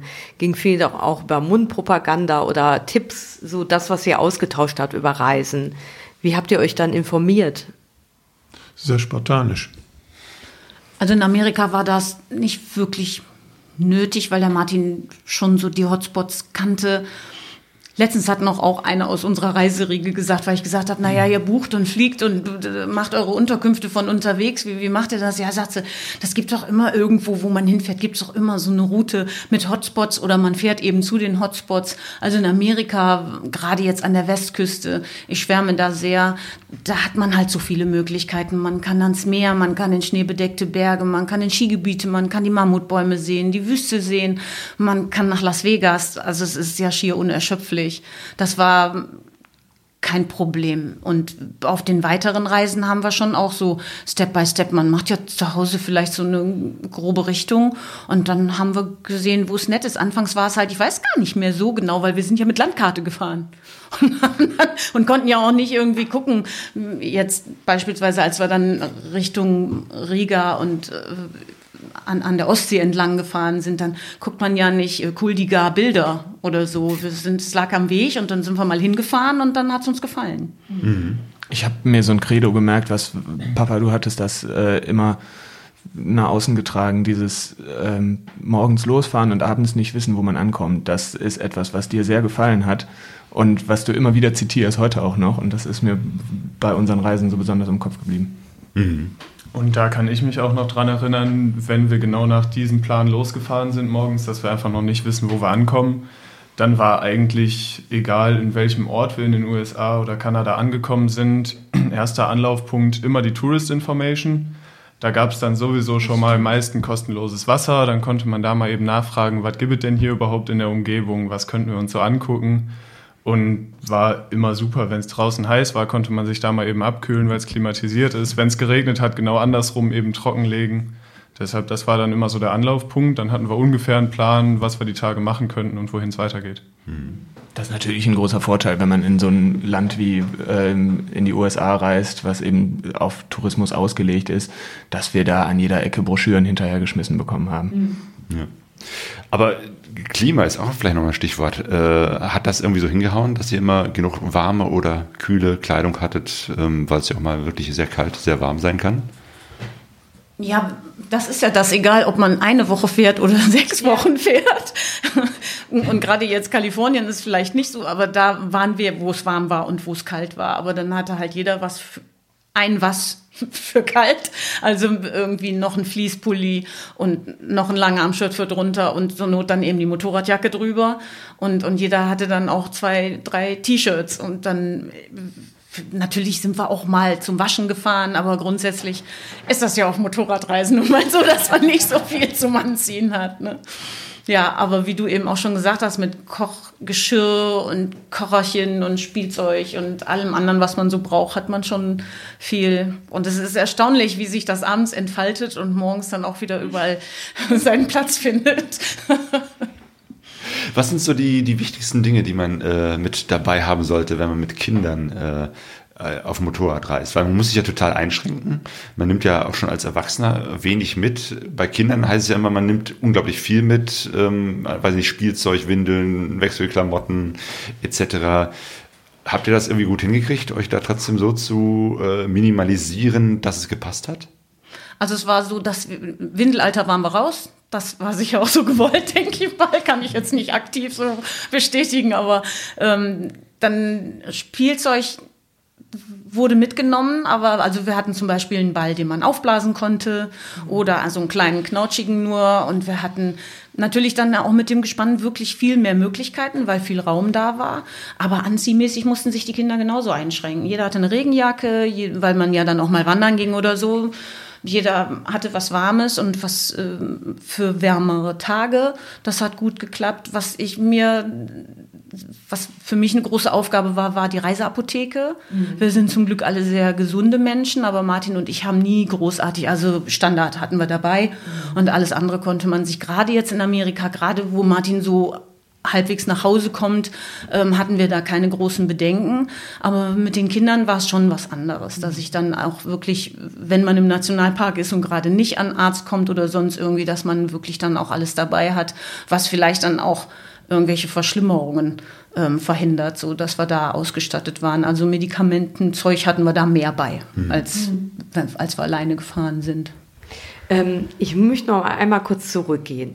Ähm, ihr beide seid ja auch auf den Motorrädern unterwegs gewesen, bevor ihr Kinder hattet. Mhm. Habt ihr den Eindruck gehabt, dass sich da ähm, von der Art zu fahren und zu reisen, natürlich ist es auch anders, aber hat sich da äh, die Perspektive auf jeden Fall verändert, wie ihr fahrt, wie ihr die Umgebung wahrnehmt, wie überhaupt diese Reise funktioniert?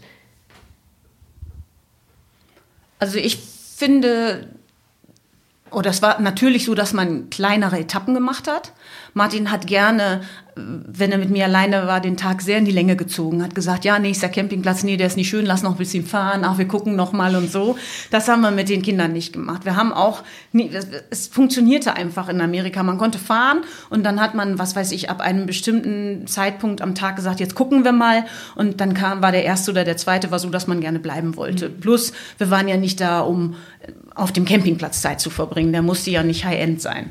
Und ähm, dann war es eben schon auch mehr Herausforderungen, weil natürlich, das klingt jetzt ja alles sehr schön, was wir hier erzählen, aber natürlich haben ja nicht immer alle vier super tolle Laune. Ja. Und man muss sie schon sehr mögen auch nachher, als die Kinder dann in der Pubertät waren oder also es war schon teilweise auch, ähm, dass der eine oder andere beim Zusammenpacken kein Bock oder es passt nicht oder ich krieg's nicht hin oder ich war genervt, weil ich meinte, ich müsste wieder alles selber machen und so und trotzdem haben wir waren das dann so Situationen, wo man ein bisschen die Luft brannte, aber wir haben uns nicht oft gestritten, oder? Habe ich auch nicht den Eindruck. Äh, was mich im Nachhinein auch überrascht, also jetzt, wo du das so sagst, wir haben ja sechs Wochen teilweise wirklich mhm. nur aufeinander gehangen und sogar ähm, lange noch in einem einzelnen äh, Zelt geschlafen mit zwei Kabinen, ja. ja. Aber ähm, auch Timo und ich mussten uns ja vertragen. Ich glaube, ähm, der Segen war halt auch, dass wir uns immer Zeit für uns selber nehmen konnten und dann eben auch äh, hier und da einen Tag länger auf einem Campingplatz gemacht haben und wenn der einen Bach hatte, dann waren Timo und ich glücklich und konnten den Tag da verbringen. Und äh, weiß ich nicht, wir haben dann unsere, unsere Badelatschen da reingeworfen und, und äh, Wettrennen gespielt. Nein, aber worauf ich hinaus will, es gibt ja immer Wege und Mittel, ähm, wie man auch einen Moment durchatmen kann und keine Zeit mit den anderen verbringen muss. Aber ich kann mir vorstellen, dass ihr so, by the way, also so einfach durch diese Reisen auch viele Skills, viele Fähigkeiten einfach so ähm, mitgenommen habt durch diese Reisen, was vielleicht andere in eurem Alter nicht so hatten. Einfach dieses, ja, zusammen so eine Reise machen, auf engen Raum miteinander klarkommen. Komm, ich meine, natürlich kann man das auch in anderen ähm, Situationen, aber ich kann mir schon vorstellen, dass ihr da einfach nochmal noch mal, äh, stark solche Sachen dann auch, ähm, ja, weil ihr die erlebt habt, dann auch gelernt habt, ne? Könnte ich mir vorstellen. Mit Sicherheit, mit mhm. Sicherheit, auf jeden Fall. Also wir hatten auch das Glück, dass wir zu Hause einen ziemlich großen Garten hatten und eigentlich immer sowieso draußen gespielt hatten. Deshalb war es für uns auch sehr einfach, mit dem Campen klarzukommen und war jedes Mal riesig. Sobald das Lagerfeuer an war und wir noch ein paar Tannenzapfen dazu hatten, war der Abend eigentlich schon gerettet. Deshalb insofern ziemlich einfach. Auch dann nochmal zum Gepäckthema. Solange die Badehose dabei war, war eigentlich alles gut. Wenn es dann noch einen Swimmingpool oder gar einen Fluss gab, war eigentlich schon perfekt. Deshalb, ja. da braucht es dann tatsächlich nicht viel. Könnt ihr euch noch erinnern, so als Kinder, also jetzt, jetzt gar nicht so als Jugendliche, aber so als Kinder, was waren denn für euch die wichtigsten Gegenstände? Was musste dabei sein? Gute Frage. Also wie gerade schon gesagt, Badehose würde ich als Kleidungsstück mal ganz, ganz hoch in die Wertung packen. Und ansonsten, abends weiß ich noch, wenn Juri und ich da zu zweit in unserer Zeltkabine lagen, wir hatten so einen Mini-MP3-Player und konnten da über so einen Anschluss zwei Kopfhörer reinpacken und haben dann wirklich bis tief in die Nächte Asterix und Obelix gehört. Da waren, glaube ich, wirklich alle Folgen drauf runtergeladen. Das war auch immer riesig. Und ansonsten, wie eben schon gesagt, eigentlich findet man immer irgendwas da auf den Campingplätzen rumliegen, womit man dann Spaß hat. Und ansonsten war es für uns auch immer schön, irgendwie schon mal Campingkocher holen, sonst was zu tun, zu machen. Deshalb jetzt eine bestimmte Sache für uns zum Spielen oder so gab es, glaube ich, gar nicht. Hattet ihr denn auch Taschenmesser dabei? Selbstverständlich, ja.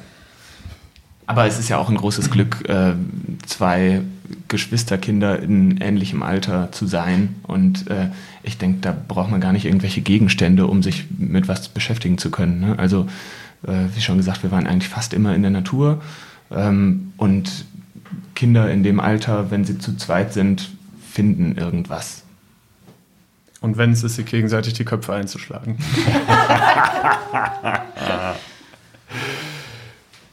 Ja, es war nicht, die, nicht nur die einzige Reise, die ihr gemacht habt. Äh, diese USA-Reise ist sicherlich ein, ein, großes Highlight. Ähm, aber ihr, ihr habt gerade schon erwähnt, diese Geschichte, dass ihr auch äh, um die Ostsee gefahren seid, äh, sogar in Kaliningrad, also in, äh, in Russland wart. Ähm, war das eigentlich davor oder danach? Das war nach der Gespannreise. 2006 waren wir eben mit dem Gespann in den Nationalparks. 2009 dann auch mit diesem Beiwagen dann eben entlang der Ostsee als Folge eines Familientreffens Frankfurt-Oder. Unsere Familie trifft sich immer zur Fußball-WM, kann man sich super merken. Hm. Immer in den Jahren der Fußball-WM. Da waren die Gastgeber eben Frankfurt-Oder.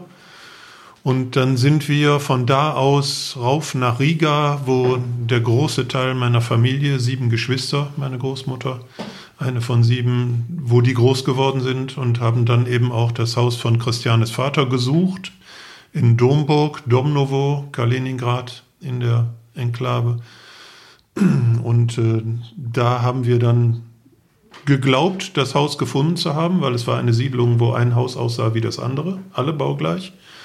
Aber aufgrund der Topografie am höchsten Punkt haben wir dann eben eine sehr nette ältere Dame in ihrem Häuschen angesprochen, das Foto gezeigt von Christianes Vater mit dem Haus und da war sie wirklich gerührt, dass wir mit den Kindern und dem Beiwagen da vor dem Haus standen und hat uns dann eingeladen und Tee und Kekse und alles rausgeholt und die ganze Nachbarschaft kam zusammen.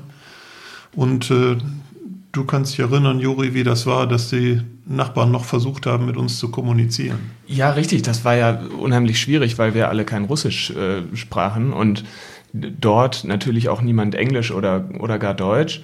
Ähm, und äh, sehr dörfliche Atmosphäre und dann war natürlich die ganze Straße auf den Beinen, wie du sagst. Und ähm, irgendwann kam dann jemand ähm, mit, mit einer glänzenden Idee und dachte, er hätte jetzt und äh, holte eine junge Frau ran, die scheinbar äh, zum Studieren im Ausland gewesen war und deswegen Spanisch konnte. Und das ging nicht viel besser. Aber äh, wir haben uns mit Händen und Füßen äh, verständigt bekommen und eben auch ähm, dieses alte Mütterchen, was in dem Haus wohnte, das wir für dasjenige von ähm, unserem Opa hielten hm, die wusste, glaube ich, halbwegs, ähm, wie, das, wie das lief und warum wir da waren, was wir da suchten und äh, war umso gerührter, dass wir uns auf diese Suche gemacht hatten. Und ähm, ich glaube, wir haben da ähm, mit die schönsten Begegnungen gehabt äh, in einem Land, in dem wir einander sprachlich überhaupt gar nicht verstanden haben. Das heißt, diese, diese Begeisterung, diese Offenheit, die auch das Reisen mit Kindern und speziell nochmal mit einem Motorrad und, und Beiwagen mit Kindern äh, hervorruft, ist also nicht nur eine Spezialität in, in Amerika, wo man ja sagt, okay, in den USA sind die Menschen sowieso immer über alles begeistert und alles ist great and, and wonderful and marvelous und dass das tatsächlich auch in Russland funktioniert hat. Das hat immer, also das war ja nicht unser Ansinnen, aber es war tatsächlich so, dass man Talk of the Town war, egal ja, wo. Ja. Also das war ja auch, wenn wir am Landhaus Fuchs ankamen oder so. Also wir sind ja hier auch immer, oder zu meiner Mutter in den Westerwald gefahren sind, da war auch ähm, ein Buchholz kam vorbei und am, hat am Gartentor gestanden und geguckt, da waren die wieder mit ihrem Beiwagen. Mhm. Also das war schon, ja, eher, das ist halt was Ungewöhnliches. Also wenn jemand seinen Hund in der Jacke hat beim Motorradfahren, ist das auch ungewöhnlich und der wird öfter angesprochen. Es war schon ungewöhnlich und gerade da, wie der Juri sagte, das war halt dann auch so der Brückenbau, dass die Leute überhaupt auf uns zuge, weil sonst hätten sie das wahrscheinlich nicht getan. Mhm. Baltikum war auch so eine Sache, als der Martin ankam, sagt, guck mal, wenn wir in Frankfurt an der Oder an, eingeladen sind, dann sind wir doch weit auf dem Weg. Das ist eine Anreise im Gespann bis da hoch, bis darüber, sage ich lieber mal. Und ähm, dann habe ich gesagt, bist du bekloppt? Ich fahre doch nicht mit dir ins Baltikum mit acht und sieben Jahre alten Kindern im Beiwagen. Was willst du denn da? Und dann hat er gesagt, ja doch, guck mal, Riga, gibt's wunderschön. Und dann habe ich mir, das war 2009, Neun. und dann habe ich mir so einen Bildatlas gekauft die gab's da. Und dann habe ich mal geguckt und habe gedacht, oh, der hat wirklich recht. Also es ist wirklich so, dass der Martin immer so der Ideengeber war hier.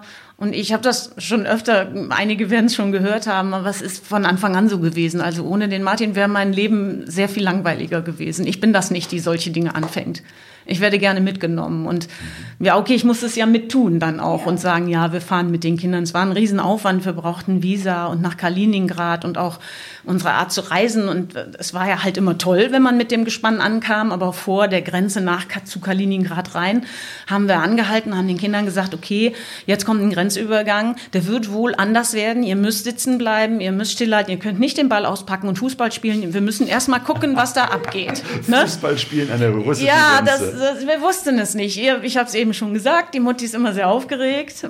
Martin war ruhig und hat das organisiert.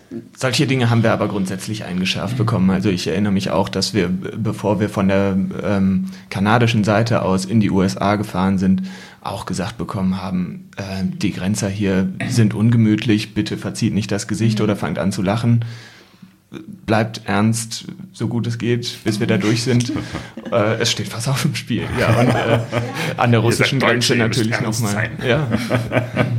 Nein, aber ähm, es fährt einem sowieso als Kind so ein bisschen der Schreck in die Glieder, wenn da so Uniformierte vor einem stehen, die einem mit, mit äh, ernstem Gesicht den Beiwagen ausräumen. Mhm. deswegen.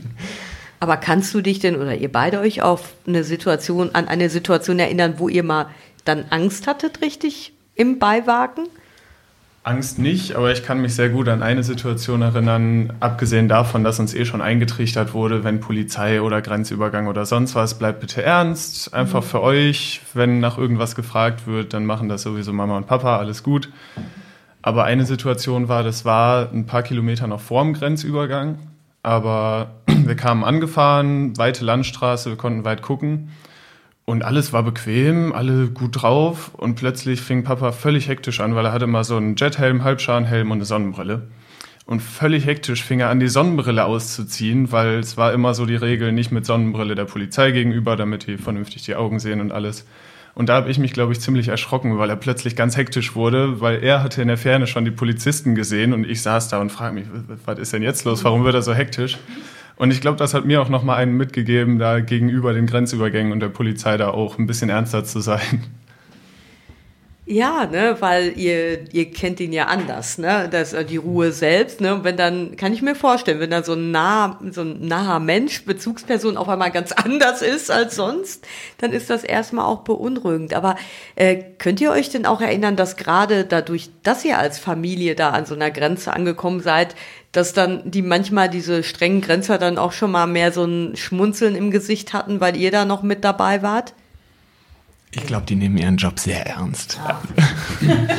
ja, einmal das und ich muss auch sagen, dadurch, dass wir da einigermaßen einfach nur still im Beiwagen saßen und geguckt haben, was passiert, haben wir weder die Gespräche noch wirklich, was die von uns wollten, mitbekommen. Deshalb wirklich wahrgenommen habe ich das nicht so wirklich. Mhm. Aber kann ich auch mich nicht erinnern. Das war selbst in Kanada.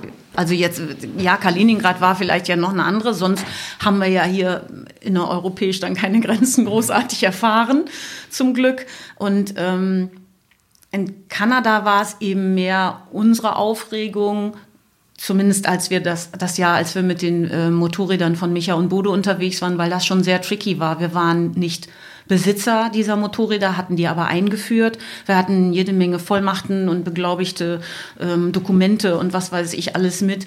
Und deswegen waren ich wieder aufgeregt. Mhm, aber ähm, das hat auch immer reibungslos. Aber dass die irgendwie dann auch mal so ein bisschen persönlicher geworden sind und gesagt haben, boah, cool, wie ihr unterwegs seid, das kann ich mich nicht erinnern. Mhm. Mhm. Ja. Gab es mal richtig Schwierigkeiten auf einer Reise, sei es, dass jemand krank geworden ist oder irgendwelche Probleme technischer Art an den Motorrädern? Gerade gespannt ist ja irgendwie auch, ne, ihr habt ja äh, ein Motorrad genommen, was nicht dazu gebaut worden ist und dann das Motorrad dran gebaut, also das, den Beiwagen dran gebaut, könnte ja auch was zwischendurch kaputt gehen. Wir hatten ein einziges Mal äh, so derartig eine Panne, dass wir ähm, abgeschleppt werden mussten. Und äh, das ist mir besonders in Erinnerung geblieben, weil das die äh, Testtour war für unsere erste große Reise ähm, hinten auf der Sitzbank als äh, Sozius. Das hatten wir vorher nie gemacht und deswegen wollten wir ähm, mit einem Kurztrip nach Luxemburg das Ganze ausprobieren, schauen, wie es klappt, wie wir uns daran gewöhnen würden. Und irgendwo in der Eifel ist dann irgendetwas im Argen gewesen. Ich weiß gar nicht mehr, was es war. Auf jeden Fall mussten wir den Abschleppdienst rufen und standen äh, für eine ganze Weile äh, irgendwo an der Landstraße ähm, in der Eifel herum und haben gewartet, bis das große gelbe Auto kam. Und ähm, ich kann mich erinnern, dass das auch einer der ersten Momenten, äh, Momente war, wo ich das so ein bisschen in Frage gestellt habe, wie wir eigentlich unterwegs sind, weil ähm, der Fahrer dieses Abschleppwagens hat sich auch sehr lautstark empört und ähm, hat Papa vorgeworfen, dass das ja nur wirklich unverantwortlich wäre, mit den kleinen Kindern auf den Motorrädern hier an der Landstraße zu stehen. Mhm. Ähm, und ich habe irgendwie äh, in dem Moment das nachvollziehen können. Vielleicht aber auch einfach, weil ich sauer war. Mhm. Ich hatte äh, meinen Länderpunkt, ich war noch nie vorher in Luxemburg gewesen, äh, dahin schwinden sehen. Und da kann ich wieder sagen, ich war ja noch zwei Jahre jünger. Und ich habe das Ganze gar nicht mal als so ernste Situation wahrgenommen, weil ich weiß noch, dass neben dieser Landstraße nicht weit ein kleiner Bach war. Und während diese Panne war, konnten wir die ganze Zeit am Bach spielen. Deshalb war das völlig in Ordnung. Und ja. irgendwann, ich glaube sogar unser Onkel kam dann äh, uns abholen, damit wir nicht mit im Pannenfahrzeug äh, mitfahren müssen, was halt auch gar nicht gepasst hätte. Deshalb ein Glück, dass es nur eine Eifel war. Der kam uns abholen. Deshalb standen wir da halt kurz an der Landstraße rum, waren am Bach und irgendwann sind wir mit dem Onkel nach Hause gefahren. Also war völlig in Ordnung. Aber wie du sagst, ne, verrückt, dass uns das nie irgendwie in den Staaten passiert ist oder ja. so. Ich, ich habe zumindest nichts in Erinnerung, nein. Also wir hatten auf jeden Fall haufenweise Ersatzteile dabei in den USA. Also ich hatte einen Turbolader, eine CDI-Einheit und diverse Teile bei meiner Freundin in Irvine, Los Angeles in der Garage liegen, einzeln verpackt und nummeriert und beschriftet. Also sie wusste, genau welches Teil was was war und das hätte die dann per UPS zu dem jeweiligen Campingplatz schicken können. Ah. Also, also wir waren schon, einfach wir waren schon gut ausgestattet mit Ersatzteilen. Mhm. Die hatte ich mit rübergeschifft und auch mit zurück wieder. Zum Glück haben wir sie nicht gebraucht. Einmal sind wir am Lake Mead. Da war der Sprit so heiß geworden, dass ich ein nasses Handtuch auf den Tank getan habe. Also die Einspritzanlage fing an zu spucken, das Motorrad ruckelte und das lag eben an den hohen Temperaturen. Und da habe ich ein nasses Handtuch auf den Tank getan, meinen Magnettankrucksack wieder da drauf. Dann kühlte der Treibstoff wieder ab und dann ging es zehn Minuten später wieder weiter. Aber das ist eben auch das Schöne, dass wir immer Motorräder hatten, die der Martin in vielen Dingen hätte selber reparieren können. Wie gesagt, bei der Turbo so ein Lader ist schon hilfreich dann. Die sind schon ein bisschen anfälliger. Da haben wir viele auf den Treffen viele Workshops erlebt immer. Aber es hat immer alles gut. Vielleicht hat das super gut, wahrscheinlich hat das super gut vorbereitet alles. Dann hatten wir mal mit der Teneré, dass die wieder mal abgesoffen war. Da mussten wir dann Tank ab, Verkleidung ab, bis man woran kam. Die Zündkerzen raus. Zündkerzen mhm. raus und so. Das ist dann, okay, dann sitzen alle gesattelt auf dem Moped und du willst starten und es startet nicht. Also alle wieder Jacken aus, Helme ab, Werkzeug raus, alles nochmal, Tankrucksack weg. Aber das waren immer Kleinigkeiten. Ja, Reifenwechsel, sowas, Ölwechsel, aber sonst hat mhm. immer gut gegangen. Okay, also irgendwann war das, war die Zeit des Gespannfahrens vorbei äh, und äh, Woran habt ihr es festgemacht, dass, dass ihr irgendwann gesagt habt, die Jungs sollen oder, oder wolltet ihr dann nicht mehr im Gespann, sondern dann hinten drauf sitzen auf dem Motorrad? Wir passten einfach schlicht und einfach nicht mehr zu zweit in diesen kleinen Wagen auf die Sitzbank. Das war der einzige Grund. Ich kann mich erinnern, dass ich sehr gerne weiter gespannt gefahren wäre. Aber der Raum ging uns aus. Ja. Nochmal durchsägen und verbreitern geht auch nicht. Das wäre schwierig geworden, genau. Also es war ein, Beiwagenrad von einem VW Polo mit der Bremse und das war eben von meinem Freund aus dem Siegerland selbst gestrickt, das Ganze. Hatte auch sein Gerhard Schragen Typenplakette, war also eine Einzelabnahme.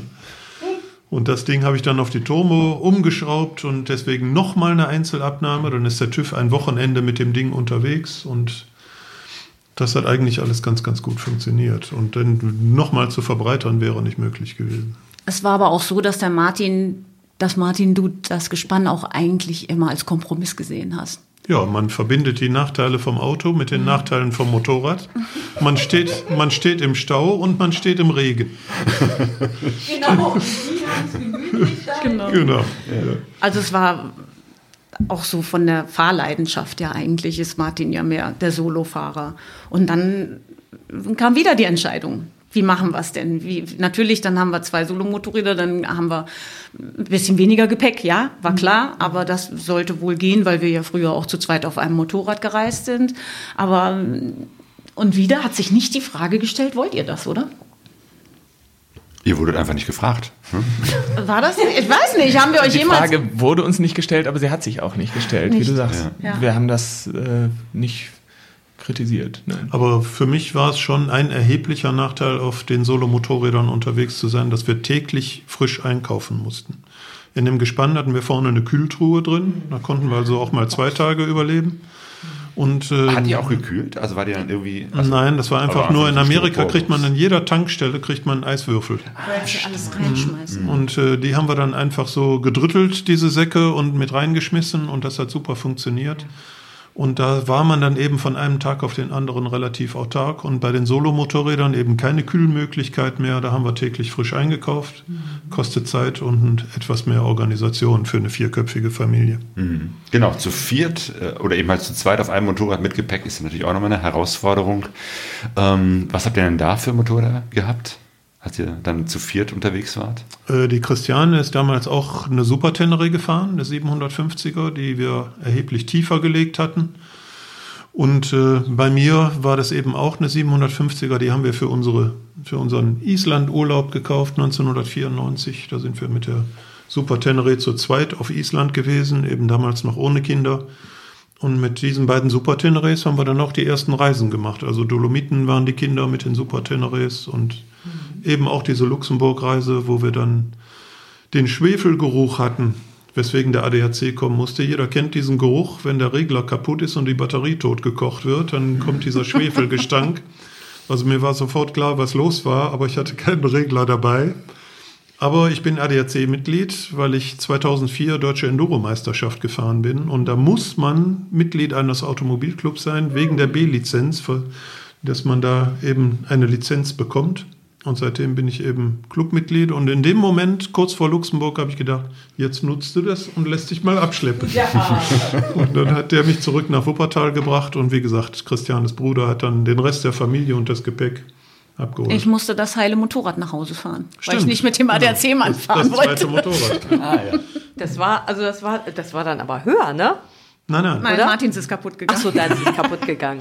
Genau, weil erheblich tiefer gelegt wie, um was für eine Zentimeterzahl reden wir jetzt? Ja, das waren schon so fünf bis acht Zentimeter. Also wir haben die Oh. Gabel, die Gabel vorne in den Brücken stark abgesenkt. Wir haben den Seitenständer verkürzt, die Sitzbank abgepolstert, die Umlenkung vom Federbein haben wir verändert, andere Eigenbauteile dran gehabt. Und äh, deswegen musste ich für den Bodo, als wir diese Reise gemacht haben, quer durch die USA, dessen Motorrad eben für Christiane tiefer gelegt wurde, musste ich ja die ganzen Originalteile, den Original-Sitzbank wieder und den Original-Seitenständer und die Umlenkung fürs Federbein, das musste ich alles wieder zurückbauen an unserem letzten Reisetag, damit Bodo startbereit weiterfahren konnte. Und vorher hinschicken. Dann Genau. die entsprechenden Das Teile. ist in den Kisten mitgeschickt worden, mit denen die Motorräder rübergeschifft wurden. Das hatte aber dann auch immer so ein bisschen die Begleiterscheinung, dass wir so viel, wie sagt man denn dann, Fahrphysik ähm, am Fahrzeug verändert haben, Fahrzeugphysik verändert haben, dass sich natürlich ähm, auch viele Dinge nicht mehr so gut handeln ließen. Also der Wendekreis war riesig, es war alles oft eine große Stippelei und ich habe mich äh, zwar wohlgefühlt, aber es war dann irgendwann, als ich mal ein anderes Motorrad fuhr, äh, stellte ich fest, oh, das geht ja alles viel einfacher. Das war dann auch ganz schön. Also ich bin Ja. anfangs immer Teneré gefahren, ne? Ja, als ihr hinten drauf wart. Ja. Ja, weil mich interessiert das halt äh, aus persönlichen Gründen. Ne? Ich habe mir jetzt vor kurzem ein neues Motorrad gekauft und ähm, ich muss halt immer sehr schauen. Ich bin nur 1,56 Meter groß und ähm, von daher ist halt die Frage der Tieferlegung für mich dann immer relevant. Ähm, und meine jetzige Maschine, die ähm, da gab's halt diese Bausitze zwei und vier Zentimeter und ich habe jetzt die, die ich habe, aber die war schon zwei Zentimeter von der Vorgängerin tiefer gelegt worden. Deshalb habe ich jetzt gefragt. Aber fünf bis acht Zentimeter ist schon Hätte ich jetzt Das ist schon echt viel. Wie viel das war, aber es war schon. Es ist natürlich dann auch braucht vielleicht auch ein bisschen mehr Komfort noch. Du hast immer jemanden, der noch aufsteigt, da musst du vernünftig stehen und ma- äh, dann auch genügend Sicherheit geben. Ne? Dann wurde immer gefragt, kann ich? Kannst du? Man ist soweit, ne? Je nachdem wie dann, wie viel Gepäck drauf ist, muss das Bein umgeschwungen werden. Da kommt ja dann auch allerhand. Und je größer sie wurden, je schwerer wurden sie ja auch. Und das war schon dann vonnöten, dass das gut handelbar war. Es gibt ein sehr lustiges Foto vom letzten Tag unserer Reise, also erster Tag Bodo und Micha, wo Christiane sich mit ihren Flipflops nochmal auf das Motorrad draufgesetzt hat vom Bodo und die Flipflops schweben eben acht Zentimeter über Das, der Erde. das stimmt, das war die viel. Fußspitzen. Und da sieht man, in dem Zustand hätte sie das Motorrad nie fahren können. Ja. Okay. Das war dann die zweite äh, USA-Reise, die ihr gemeinsam als Familie gemacht habt. 2011, ja. 2011. Genau. Ja. Und 2014 haben wir dann nochmal eine USA-Motorradreise gemacht. Auch wieder der Grund, ein Familientreffen. Da haben die Kanadier eingeladen. Und dann sind wir von Ontario runter nach Florida und wieder hoch. Hey. Ja. Also die haben die Westküste, die Ostküste und einmal quer durch erlebt, die Jungs. Was ihnen fehlt, ist Golf von Mexiko und mittendrin. Müsste noch mal in die USA. Welche, wie war das für euch, die Veränderung? Ähm, nicht mehr im Beiwagen dabei zu sitzen, sondern hinten drauf auf einer Reise unterwegs zu sein. Also auch richtig lange. Wie, wie lang ist eigentlich bei euch so eine, so eine Etappe dann gewesen, wenn ihr so gereist seid mit Kindern? Ach, das war unterschiedlich. Wir sind eher die Späten, bis wir mal aufstehen und gefrühstückt haben und ja, sehr sympathisch. alles zusammengerödelt haben und so, so geht der Tag oft erst, was denn, um elf? Zwischen zehn und elf los. So, und dann sind wir, das lag natürlich dann auch an Wetter und vor allen Dingen Lichtverhältnissen und an Hunger. Mittags gab es dann, also an irgend, irgendwann am Tag gab es dann irgendwas Obst oder mal ein Snack irgendwo eingekehrt. Und ich weiß nicht, sind wir bis sechs immer gefahren? Also äh, ich meine, bei der ersten äh, Tour auf Solomotorrädern wären es immer so um die 300 Kilometer am Tag gewesen. Ich weiß, dass wir einmal so einen Tag mit 500 Kilometern hatten, aber das war dann wirklich auch schon auslaugend. Meistens waren es weniger. Also 200, 300 Kilometer am Tag war gut machbar für uns. Wir waren ja elf und neun zu dem Zeitpunkt.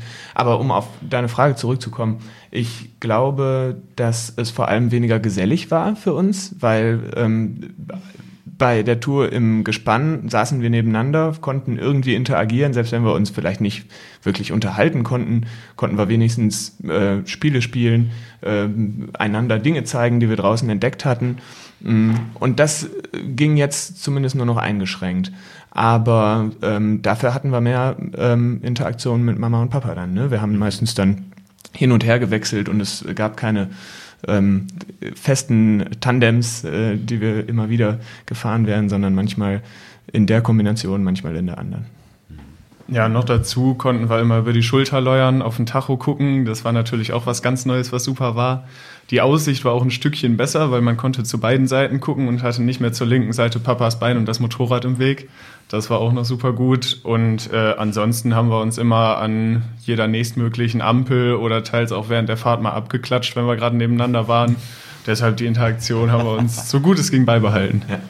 Sie waren ja dann neun und elf, aber eingeschlafen sind sie immer noch. Ah, echt? Und das ist dann solo wieder eine Herausforderung. Gerade für Wie- mich, wie- wie ich ja. immer noch hinterherfahren, wenn ich dann merkte, dass das Kind, ähm, das bei Martin mitfuhr, so langsam an Körperspannung verlor. Hängt dann irgendwann der Kopf so rechts oder links rüber? Ja, oder, erstmal macht natürlich der Helmpuck, jeder kennt das. Ja, gut, und dann, dass ja. man hinten so anstößt. Ne? Aber es ist natürlich dann auch die Frage, wann äh, macht man jedes Mal Pause, wenn jemand müde wird? Oder äh, fährt man drüber weg, dass er wieder wach bleibt? Oder das, das war, sonst hätten wir wirklich viele, viele Pausen machen müssen, wenn wir jedes Mal diese Müdigkeit, bei zwei verschiedenen Kindern dann auch. Ne? Aber da gab es jetzt keine Lösung mit Klettverschlüssen von daher. Nein, sie gab es nicht. Aber unseren äh, elfjährigen äh, Nackenmuskulaturen war das, glaube ich, eher zuzumuten als den Dreijährigen. äh, so einen Helm auch im schlafenden Zustand für eine Weile zu tragen. Ja. Aber ihr seid ja noch mal eingeschlafen und dann mal irgendwann aufgewacht. Ja, Ich, ich, also mir ist das noch nie passiert, aber wie, wie fühlt sich das an, aufzuwachen, festzustellen, ah, ich bin jetzt nicht zu Hause in meinem Bett, sondern ich sitze jetzt gerade auf einem fahrenden Motorrad? seltsames Gefühl. Ähm, es braucht einen Moment, äh, um wieder zurechtzukommen, habe ich, hab ich den Eindruck. Aber man ist auch nie so, so ganz weg. Einfach dadurch, dass diese Bewegung da ist, man rutscht irgendwie seitlich ab, äh, richtet sich wieder auf im Halbschlaf, hat die ganze Zeit Motorengeräusch, Fahrtwindgeräusch. Äh, es ist kein Tiefschlaf, den man auf dem Motorrad hat. Aber abgerutscht sind wir nie, da hat man genug Stabilität. Und eben auch diese unterbewusste Körperspannung, ne? sobald man zu tief abrutscht, merkt der Körper das auch. Und wir waren ja mehr oder minder eingeklemmt zwischen dem riesigen Gepäcksack, äh, den wir hinten drauf hatten, und äh, dem Elternteil vor uns. Und wir haben schon auch Pausen gemacht. Also es war nicht so, dass wir immer weiter, immer weiter, wenn die müde waren und es ging nicht mehr. Dann haben wir eine Pause gemacht und haben dann ähm, was gegessen oder was gespielt oder einfach ausgeruht und dann ging es eben weiter. Ja, und ich weiß nicht, also ich denke mal, wir haben schon gegen sechs dann immer eine Unterkunft gesucht, dass wir, was weiß ich, dann waren wir halt sieben Stunden unterwegs, von denen wir aber nicht die ganze Zeit gefahren sind. Wobei, wozu man ja auch sagen muss, diese 2011er Reise war ja auch mit erheblich viel Strecke und mit ähm, ja, Landschaft, weites Land, aber auch viel unspektakuläres Land. Also da waren wir ja wirklich lange, lange, wo, wo der Martin einen Tag gesagt hat, okay, heute müssen wir mal dran ziehen. Das wird nicht besonders spannend, aber abends wird es wieder besser. Und das war auch wieder mit Campen. Wart ihr auch wieder in Nationalparks? Wir sind jetzt bei der ersten Motorradreise, wo die Kinder hinten drauf saßen. Ja. Das war sehr, sehr viel Nationalparks. Das war auch äh, unsere heftigste Nacht, die ich in Erinnerung habe. Bei einem extrem starken Sturm am Mississippi, Am Missouri. Missouri River. Und äh, rundrum waren Zelte auf einem Campingplatz direkt am Fluss. Der Fluss war schon stark über die Ufer getreten und dann gab es in der Nacht ein Gewitter, wie ich es selten erlebt habe. Wir hatten das Glück, dass wir in der Ecke einer Hecke waren mit unserem Zelt, also relativ gut windgeschützt. Und wir haben nur mitgekriegt, ich habe durch den offenen Reißverschluss rausgeguckt und wir haben unser Gestänge innen festgehalten. Ich habe rausgeguckt, wie eine Familie nach dem anderen den Platz verlassen hat und wie die ins äh, gegenüberliegende Motel geflüchtet sind. Und dann wurde es irgendwann in der Nacht ruhiger und wir sind eingeschlafen, am nächsten Morgen aufgestanden. Da waren wir die Einzigen auf dem Platz und die Zelte waren quer verteilt in, in den, den Hecken Bäumen. drumrum und hingen in den Bäumen und alles war kaputt. Und äh, das war wirklich schon eine spannende Nacht. Also wir waren wirklich fast nur in der Natur und äh, wo es einmal richtig heftig war in Wisconsin, vom Regen her, nicht vom Sturm, sondern nur wirklich den ganzen Tag gegen die Dusche gefahren. Da haben wir den Jungs abends ein schickes Motel mit einem riesigen Pool gegönnt. Und einen Fernseher gab es da. Genau, da konnten die beiden dann Football und Baseball gucken und aber wichtiger war ihnen noch in den Pool zu springen. Also ich glaube, sie waren da drei, vier Stunden. Morgens auch direkt wieder vorm Frühstück in den Pool. Wir hatten noch nicht genug Wasser abbekommen. Waren das auch die schlimmsten Momente auf der Reise? Also dieses Gewitter war schon echt schlimm. Ich bin zu den Jungs rüber, weil da, da war das auch wieder so. Martin musste noch dann, wir hatten rechts und links äh, diese Schlafkabinen und in der Mitte sowas wie ein Flur und ein Haupteingang, sag ich jetzt mal. Martin ist aus unserer Kabine raus und hat dann, hattest du da schon die GoPro oder ein Fotoapparat, ich weiß es nicht, auf jeden Fall aus so einem Schlitzchen äh, der Zeltecke raus hat diese stroboskopartigen Blitze aufgenommen und ich war so sauer, dass er mich da also dass er die, dann, das auch noch filmen und fotografieren muss, anstatt sich auf die Familie zu konzentrieren. Dann habe ich gesagt, Jungs, ich komme jetzt zu euch rüber und dann waren wir zu dritt, weil ich glaube, ich hatte noch mehr Angst als die Jungs. Also für mich war es ganz schlimm, wirklich. Auch die Leute drumherum zu hören und zu wissen, dass ja sowieso auch also man wusste ja von dem schlechten Wetter, von dem Unwetter, von dem sowieso schon angestiegenen Fluss und so. Und ich hatte halt meine Gedanken schon viel weiter und habe gedacht, was wäre denn jetzt wenn? Aber wir haben das ausgesessen und es hat gut gegangen. Aber das war schon, also da kann ich mich an viel Angst erinnern. Ja, und wenn das das Schlimmste ist, dann hat es uns ja äh, gut getroffen. Ganz gut getroffen, ja. Ich kann mich Ja. erinnern, dass, dass diese, diese Wetterereignisse in den Great Plains im mittleren Westen sind auch einfach super eindrucksvoll. Diese Wolkenformationen, die sich da auftun, das war für uns auch immer spannend zu beobachten, wenn es tagsüber passiert ist und man die Dinge auch wahrnehmen konnte. Aber ähm, selbst an solchen Dingen haben wir irgendwie Gefallen gefunden auch. Also mein Lieblingsnationalpark in den USA ist der Badlands National Park, mittendrin. Da hat Kevin Costner mit dem Wolf getanzt. Also viele kennen diese Landschaft, die Szenerie eben von diesem Film. Und das ist eben einer meiner Lieblingsorte, weil er sehr wenig touristisch ist, ist schwach frequentiert, dieser Park. Und äh, man sieht eben wenige auswärtige Touristen. Also es sind fast alles nur Amis aus der näheren Umgebung. Und wie gesagt, sehr wenige. Und was mir da eben auch sehr gut gefallen hat, sind diese Wetterwechsel, von denen der Juri gerade spricht. Wir hatten dieses Zelt mit den zwei Innenkabinen schon komplett demontiert, bis auf die Außenhaut, weil wieder ein Sturm heranzog. Und wir waren bereit, in das äh, gemauerte Toilettenhäuschen zu flüchten mit allem, was wir hatten. Und haben dann in unserem Zelt mit einem Kartenspiel ausgeharrt, bei tiefschwarzem Himmel, mitten am Tag und wirklich starkem Wind und Sturm, hatten die Motorräder noch festgebunden an Metallpollon, die da in der Nähe waren. Und äh, dann war der Sturm weg und dann sind die Jungs auf das Dach von dem Häuschen geklettert, was bei uns am Campingplatz war, um diesem Wetter hinterher zu gucken, weil es so beeindruckend war. Also das sind wirklich Schauspiele, die man da kriegt, die die Natur einem bietet, die sind echt beeindruckend und mich begeistern sie genauso wie den Juri. Mir ist noch eingefallen, wo ich Angst hatte. Weil das war genau die Ecke. Wir waren als erst, also wir waren nachher auch im, ähm, im Yellowstone. Aber da waren wir erst im Custer State Park und da hieß es, man könnte Esel füttern und sowas. Naja, die Jungs waren, welche Tour war das? Elf und neun.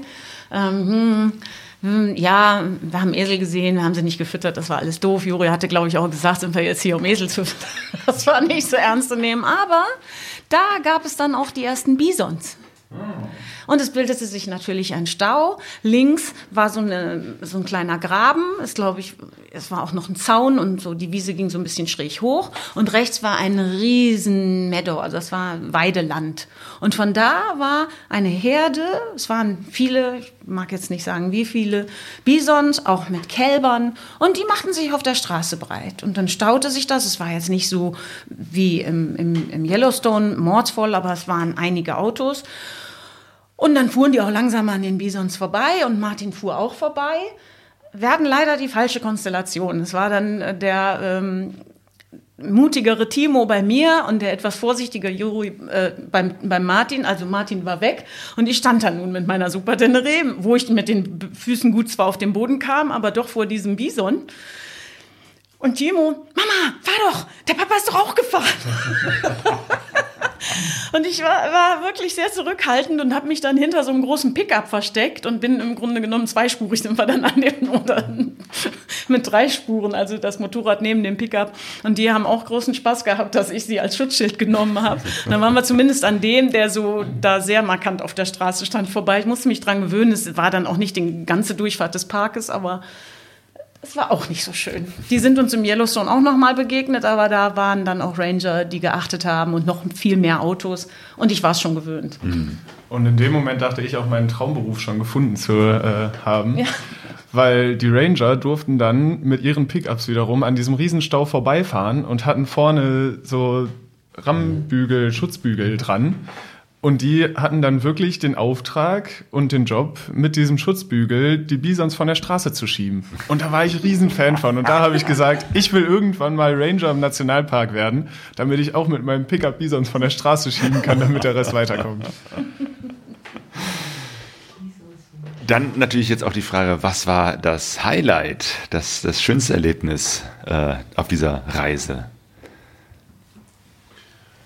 Also wenn ich wieder anfangen darf, bei mir ist es so, dass ich eben die Tage nicht plane. Und für mich sind die Highlights äh, die Punkte, die ich vorher nicht geplant habe, die ungeplant auf uns zukommen. So sind wir von USA wieder rein nach Kanada an der Westseite und kamen in einen Ort, der hieß Pincher Creek. Und wir haben uns gewundert, kein Schwein auf der Straße, nichts los, klitzekleines Dörfchen Pincher Creek, wieso ist das so ausgestorben? Und dann haben wir Schilder gesehen vom Rodeo und sind dann zum Pincher Creek Rodeo gefahren und äh, sind dann vorne ans Kassenhäuschen und haben gesagt, wir wären mit Motorrädern hier, das wäre unser ganzes Hab und Gut, ob wir direkt neben dem Kassenhäuschen stehen dürften, dass alles bewacht ist mit Taschen und Tankrucksäcken und das hat funktioniert. Und dann haben wir plötzlich diesen Tag auf dem Pincher Creek Rodeo verbracht und das war für mich schon einer der Highlight-Tage da in diesem Urlaub, weil es wirklich sehr, sehr schön funktioniert war, hatte. Und was für mich auch sehr schön war auf der Reise, was auch gut geklappt hat, ich habe einfach mal den Händler in Vancouver angeschrieben, den Yamaha-Händler, weil wir waren ja auf Yamahas unterwegs, ob ich von der Ostküste aus die ganzen Teile für Bodo, neue Reifen und alles, was ich vorbereitet hatte für den Umbau, dass die beiden wieder weiterfahren können mit ihren Motorrädern, ob ich ihm das zusenden dürfte. Und da hat er geschrieben, ja, könnte er machen.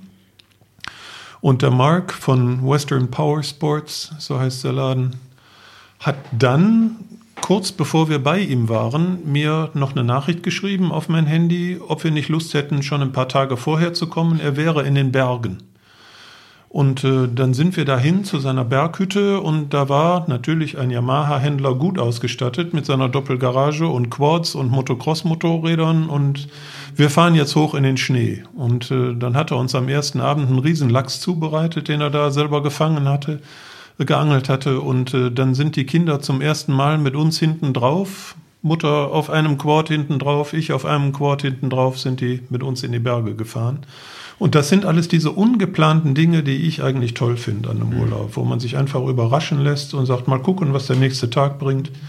Und das ist sehr, sehr häufig passiert, dass wir da sehr positiv überrascht wurden. Auch so unverhoffte Begegnungen ne? mit, mit anderen Leuten, die man äh, trifft, obwohl man es nicht ahnt. Ich würde da gerne nochmal zwei Jahre zurückspringen auf unsere letzte Tour im Beiwagen, die ja die Ostsee entlang äh, durch Russland äh, nach Lettland ging. Und ähm, gerade eben vor der Aufnahme haben wir schon gesprochen über eine äh, russische Hochzeit, der wir äh, unverhofft beigewohnt haben. Und ähm, das Brautpaar ähm, ist dann irgendwann im Beiwagen beziehungsweise auf dem Motorrad sitzend gelandet und hat sich fotografieren lassen. Das waren dann deren Hochzeitsfotos, während Timo und ich mit den Kindern dieser Gesellschaft auf dem nahen Spielplatz gespielt haben, wieder ohne uns verständigen zu können, aber wir hatten Spaß. Und in Lettland wiederum ähm, sind wir dann zufällig auf einen gleichaltrigen Jungen gestoßen, der BMX-Meister seines Landes war und der uns dann mit in seinen Garten genommen hat, äh, wo er sich aus Paletten lauter Hindernisse gebaut hatte. Äh, ganz eindrucksvoll, dem zuzugucken. Jo, Begegnungen, die man nicht planen kann, die einfach passieren. Ähm, wie seid ihr eigentlich äh, heute unterwegs? Ich meine, jetzt äh, seid ihr so viel geprägt von äh, Motorradfahren, Motorradreisen, Enduro-Geschichten. Fahrt ihr jetzt selber auch? Ich tatsächlich sehr viel. Also ich bin auch alltäglich auf dem Motorrad unterwegs, sonst sehr viel auf dem Fahrrad. Aber ich habe auch so viel von den Reisen mitgenommen, dass ich dann letztes Jahr tatsächlich alleine auf der Super Tenere, auf der wir auch früher unterwegs waren, alleine Richtung Schweden gestartet bin und da mal eine Woche gemacht habe. Hey. Ich hingegen bin beim Motorradfahren nicht geblieben. Ich habe auch nie den äh, großen Führerschein gemacht, habe bis heute nur den 125er Führerschein. Irgendwie hat sich die Notwendigkeit nie ergeben und äh, ich habe dann auch ähm, die große Lust äh, nicht gespürt, selber solche Reisen zu machen.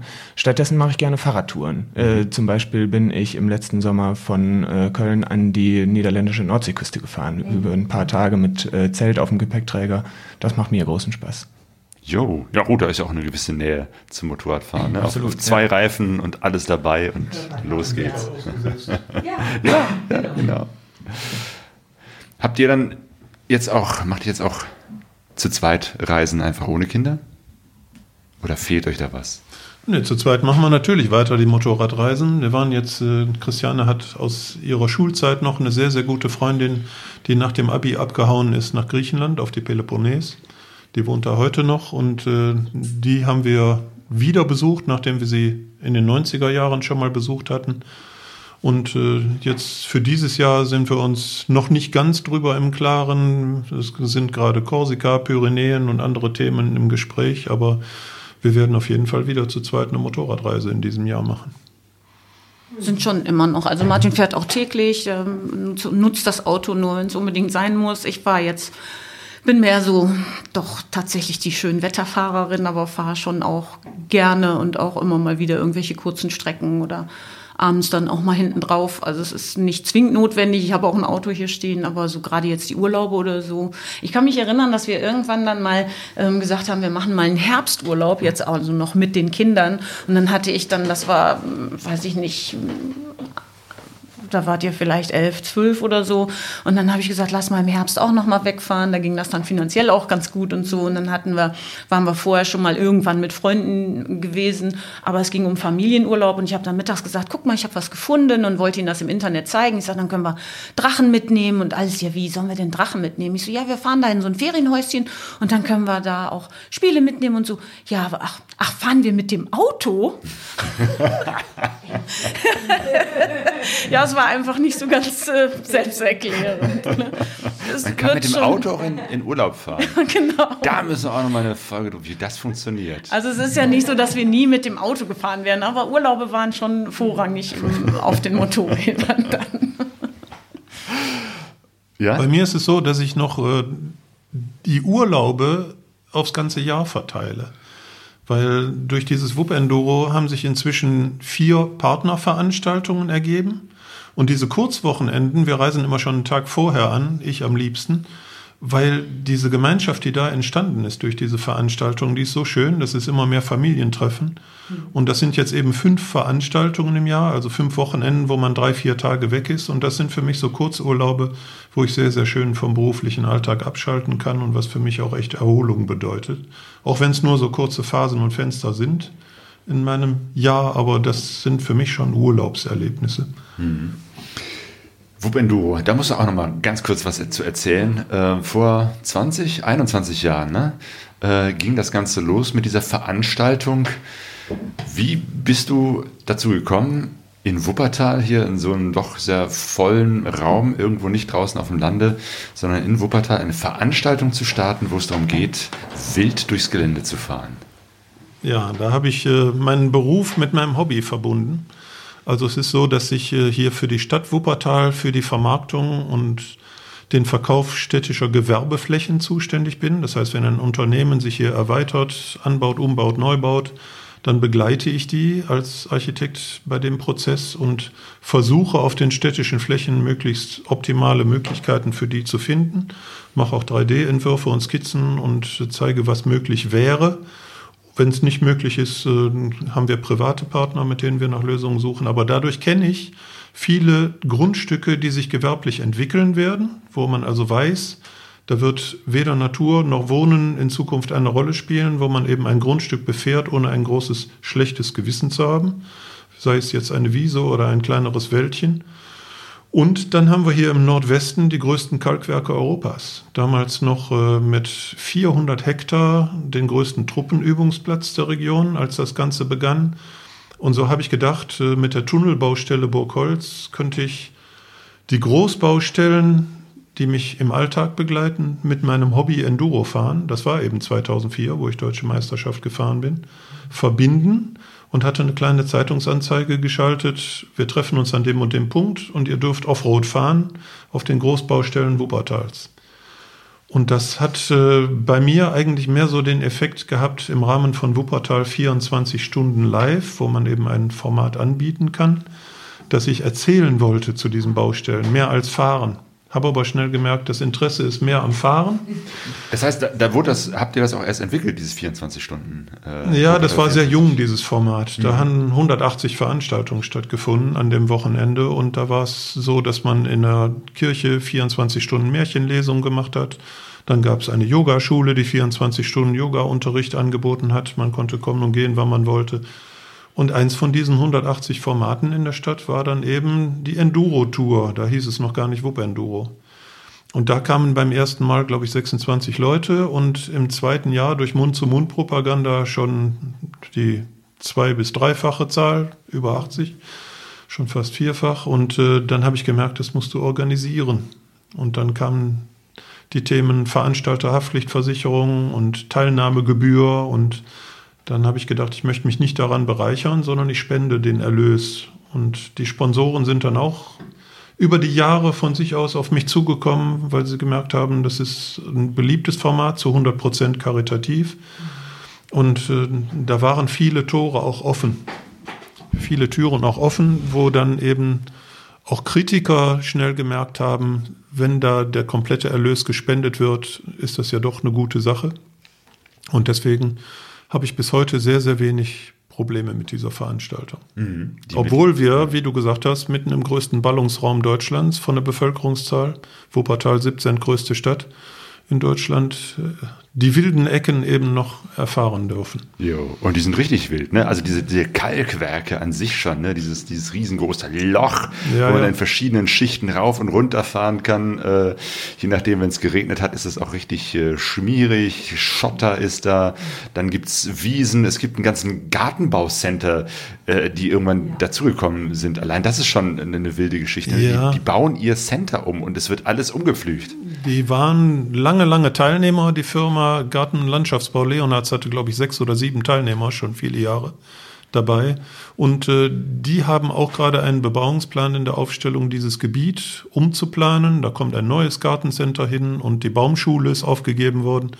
Also viel Potenzial und die bauen tatsächlich mit mehreren Leuten eine Woche vorher eine 2,8 Kilometer lange Strecke. So lang war sie im letzten Jahr. Und wir sind ja mit sechs Gruppen in sechs Sektionen auf sechs verschiedenen Grundstücken. Also die fahren nicht alle zusammen, die Teilnehmer los, sondern es sind Gruppen, wodurch wir eben auch das Stadtgebiet nicht allzu sehr belasten mit einem Riesenrudel. Genau, du hast gerade so ein bisschen sehr untertrieben und gesagt, ja, es äh, gibt nicht so viele Probleme. Ich finde eher der Gegenteil ist der Fall. Die Wuppenture ist äh, mittlerweile hier eine totale Institution und begeistert viele Leute. Und letztes Jahr gab es ja ein fulminantes Jubiläum. ne? Also so viel dazu. Ich wollte noch mal fragen, du hast jetzt gesagt, am Anfang, als das so anfing, gab es denn da verschiedene Orte dann, wo das stattgefunden hat? Die erste Tour war eben diese größte Tunnelbaustelle, die wir damals in Deutschland hatten, der Burgholz-Tunnel. 1,8 Kilometer lang, zwei parallele Röhren, die eben da in den Berg getrieben wurden, im bergmännischen Vortrieb. Und wir durften da mit Bauhelmen rein und haben uns von dem Bauleiter die Baustelle erläutern lassen. Also da sind wir nicht mit dem Motorrad da durch, sondern das war Erläuterung. Und dann sind wir durch den Wald Burgholz mit Sondergenehmigung hochgefahren zur nächsten Sektion, eben Truppenübungsplatz und in den damaligen Rheinkalk-Kalkwerken. Wir, heute sind wir bei den Kalkwerken Ödelshofen. Die sind benachbart, diese beiden Kalkwerke.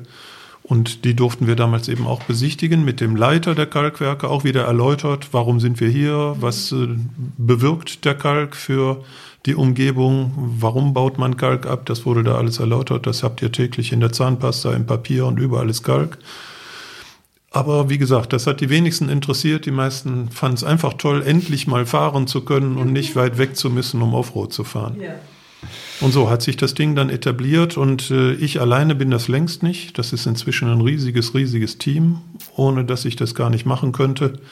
Ich bin zwar der, der auf der Veranstalter Haftpflichtpolice steht, aber das Team macht es erst möglich. Mhm. Ja.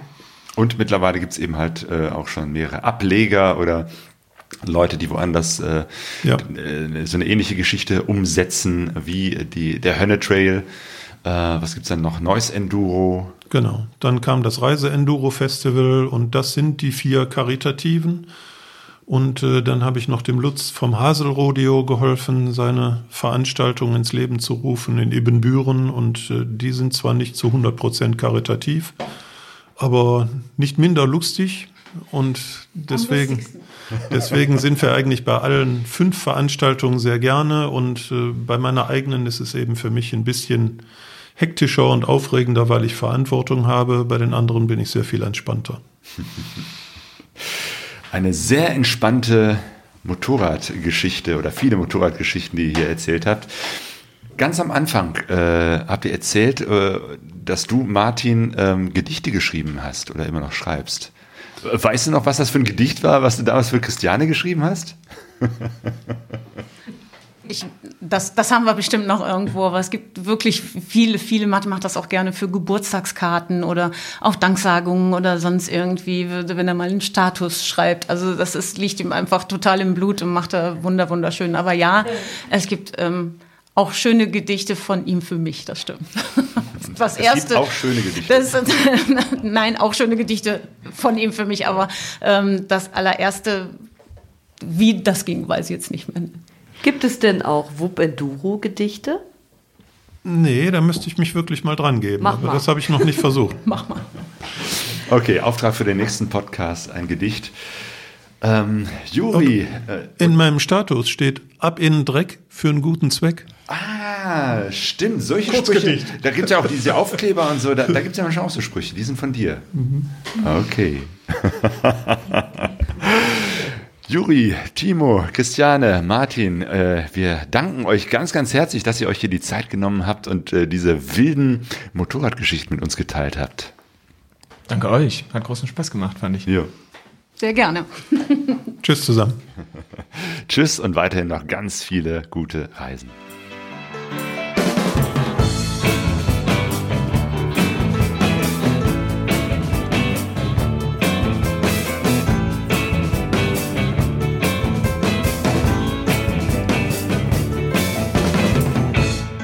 Vega Sorraise de e.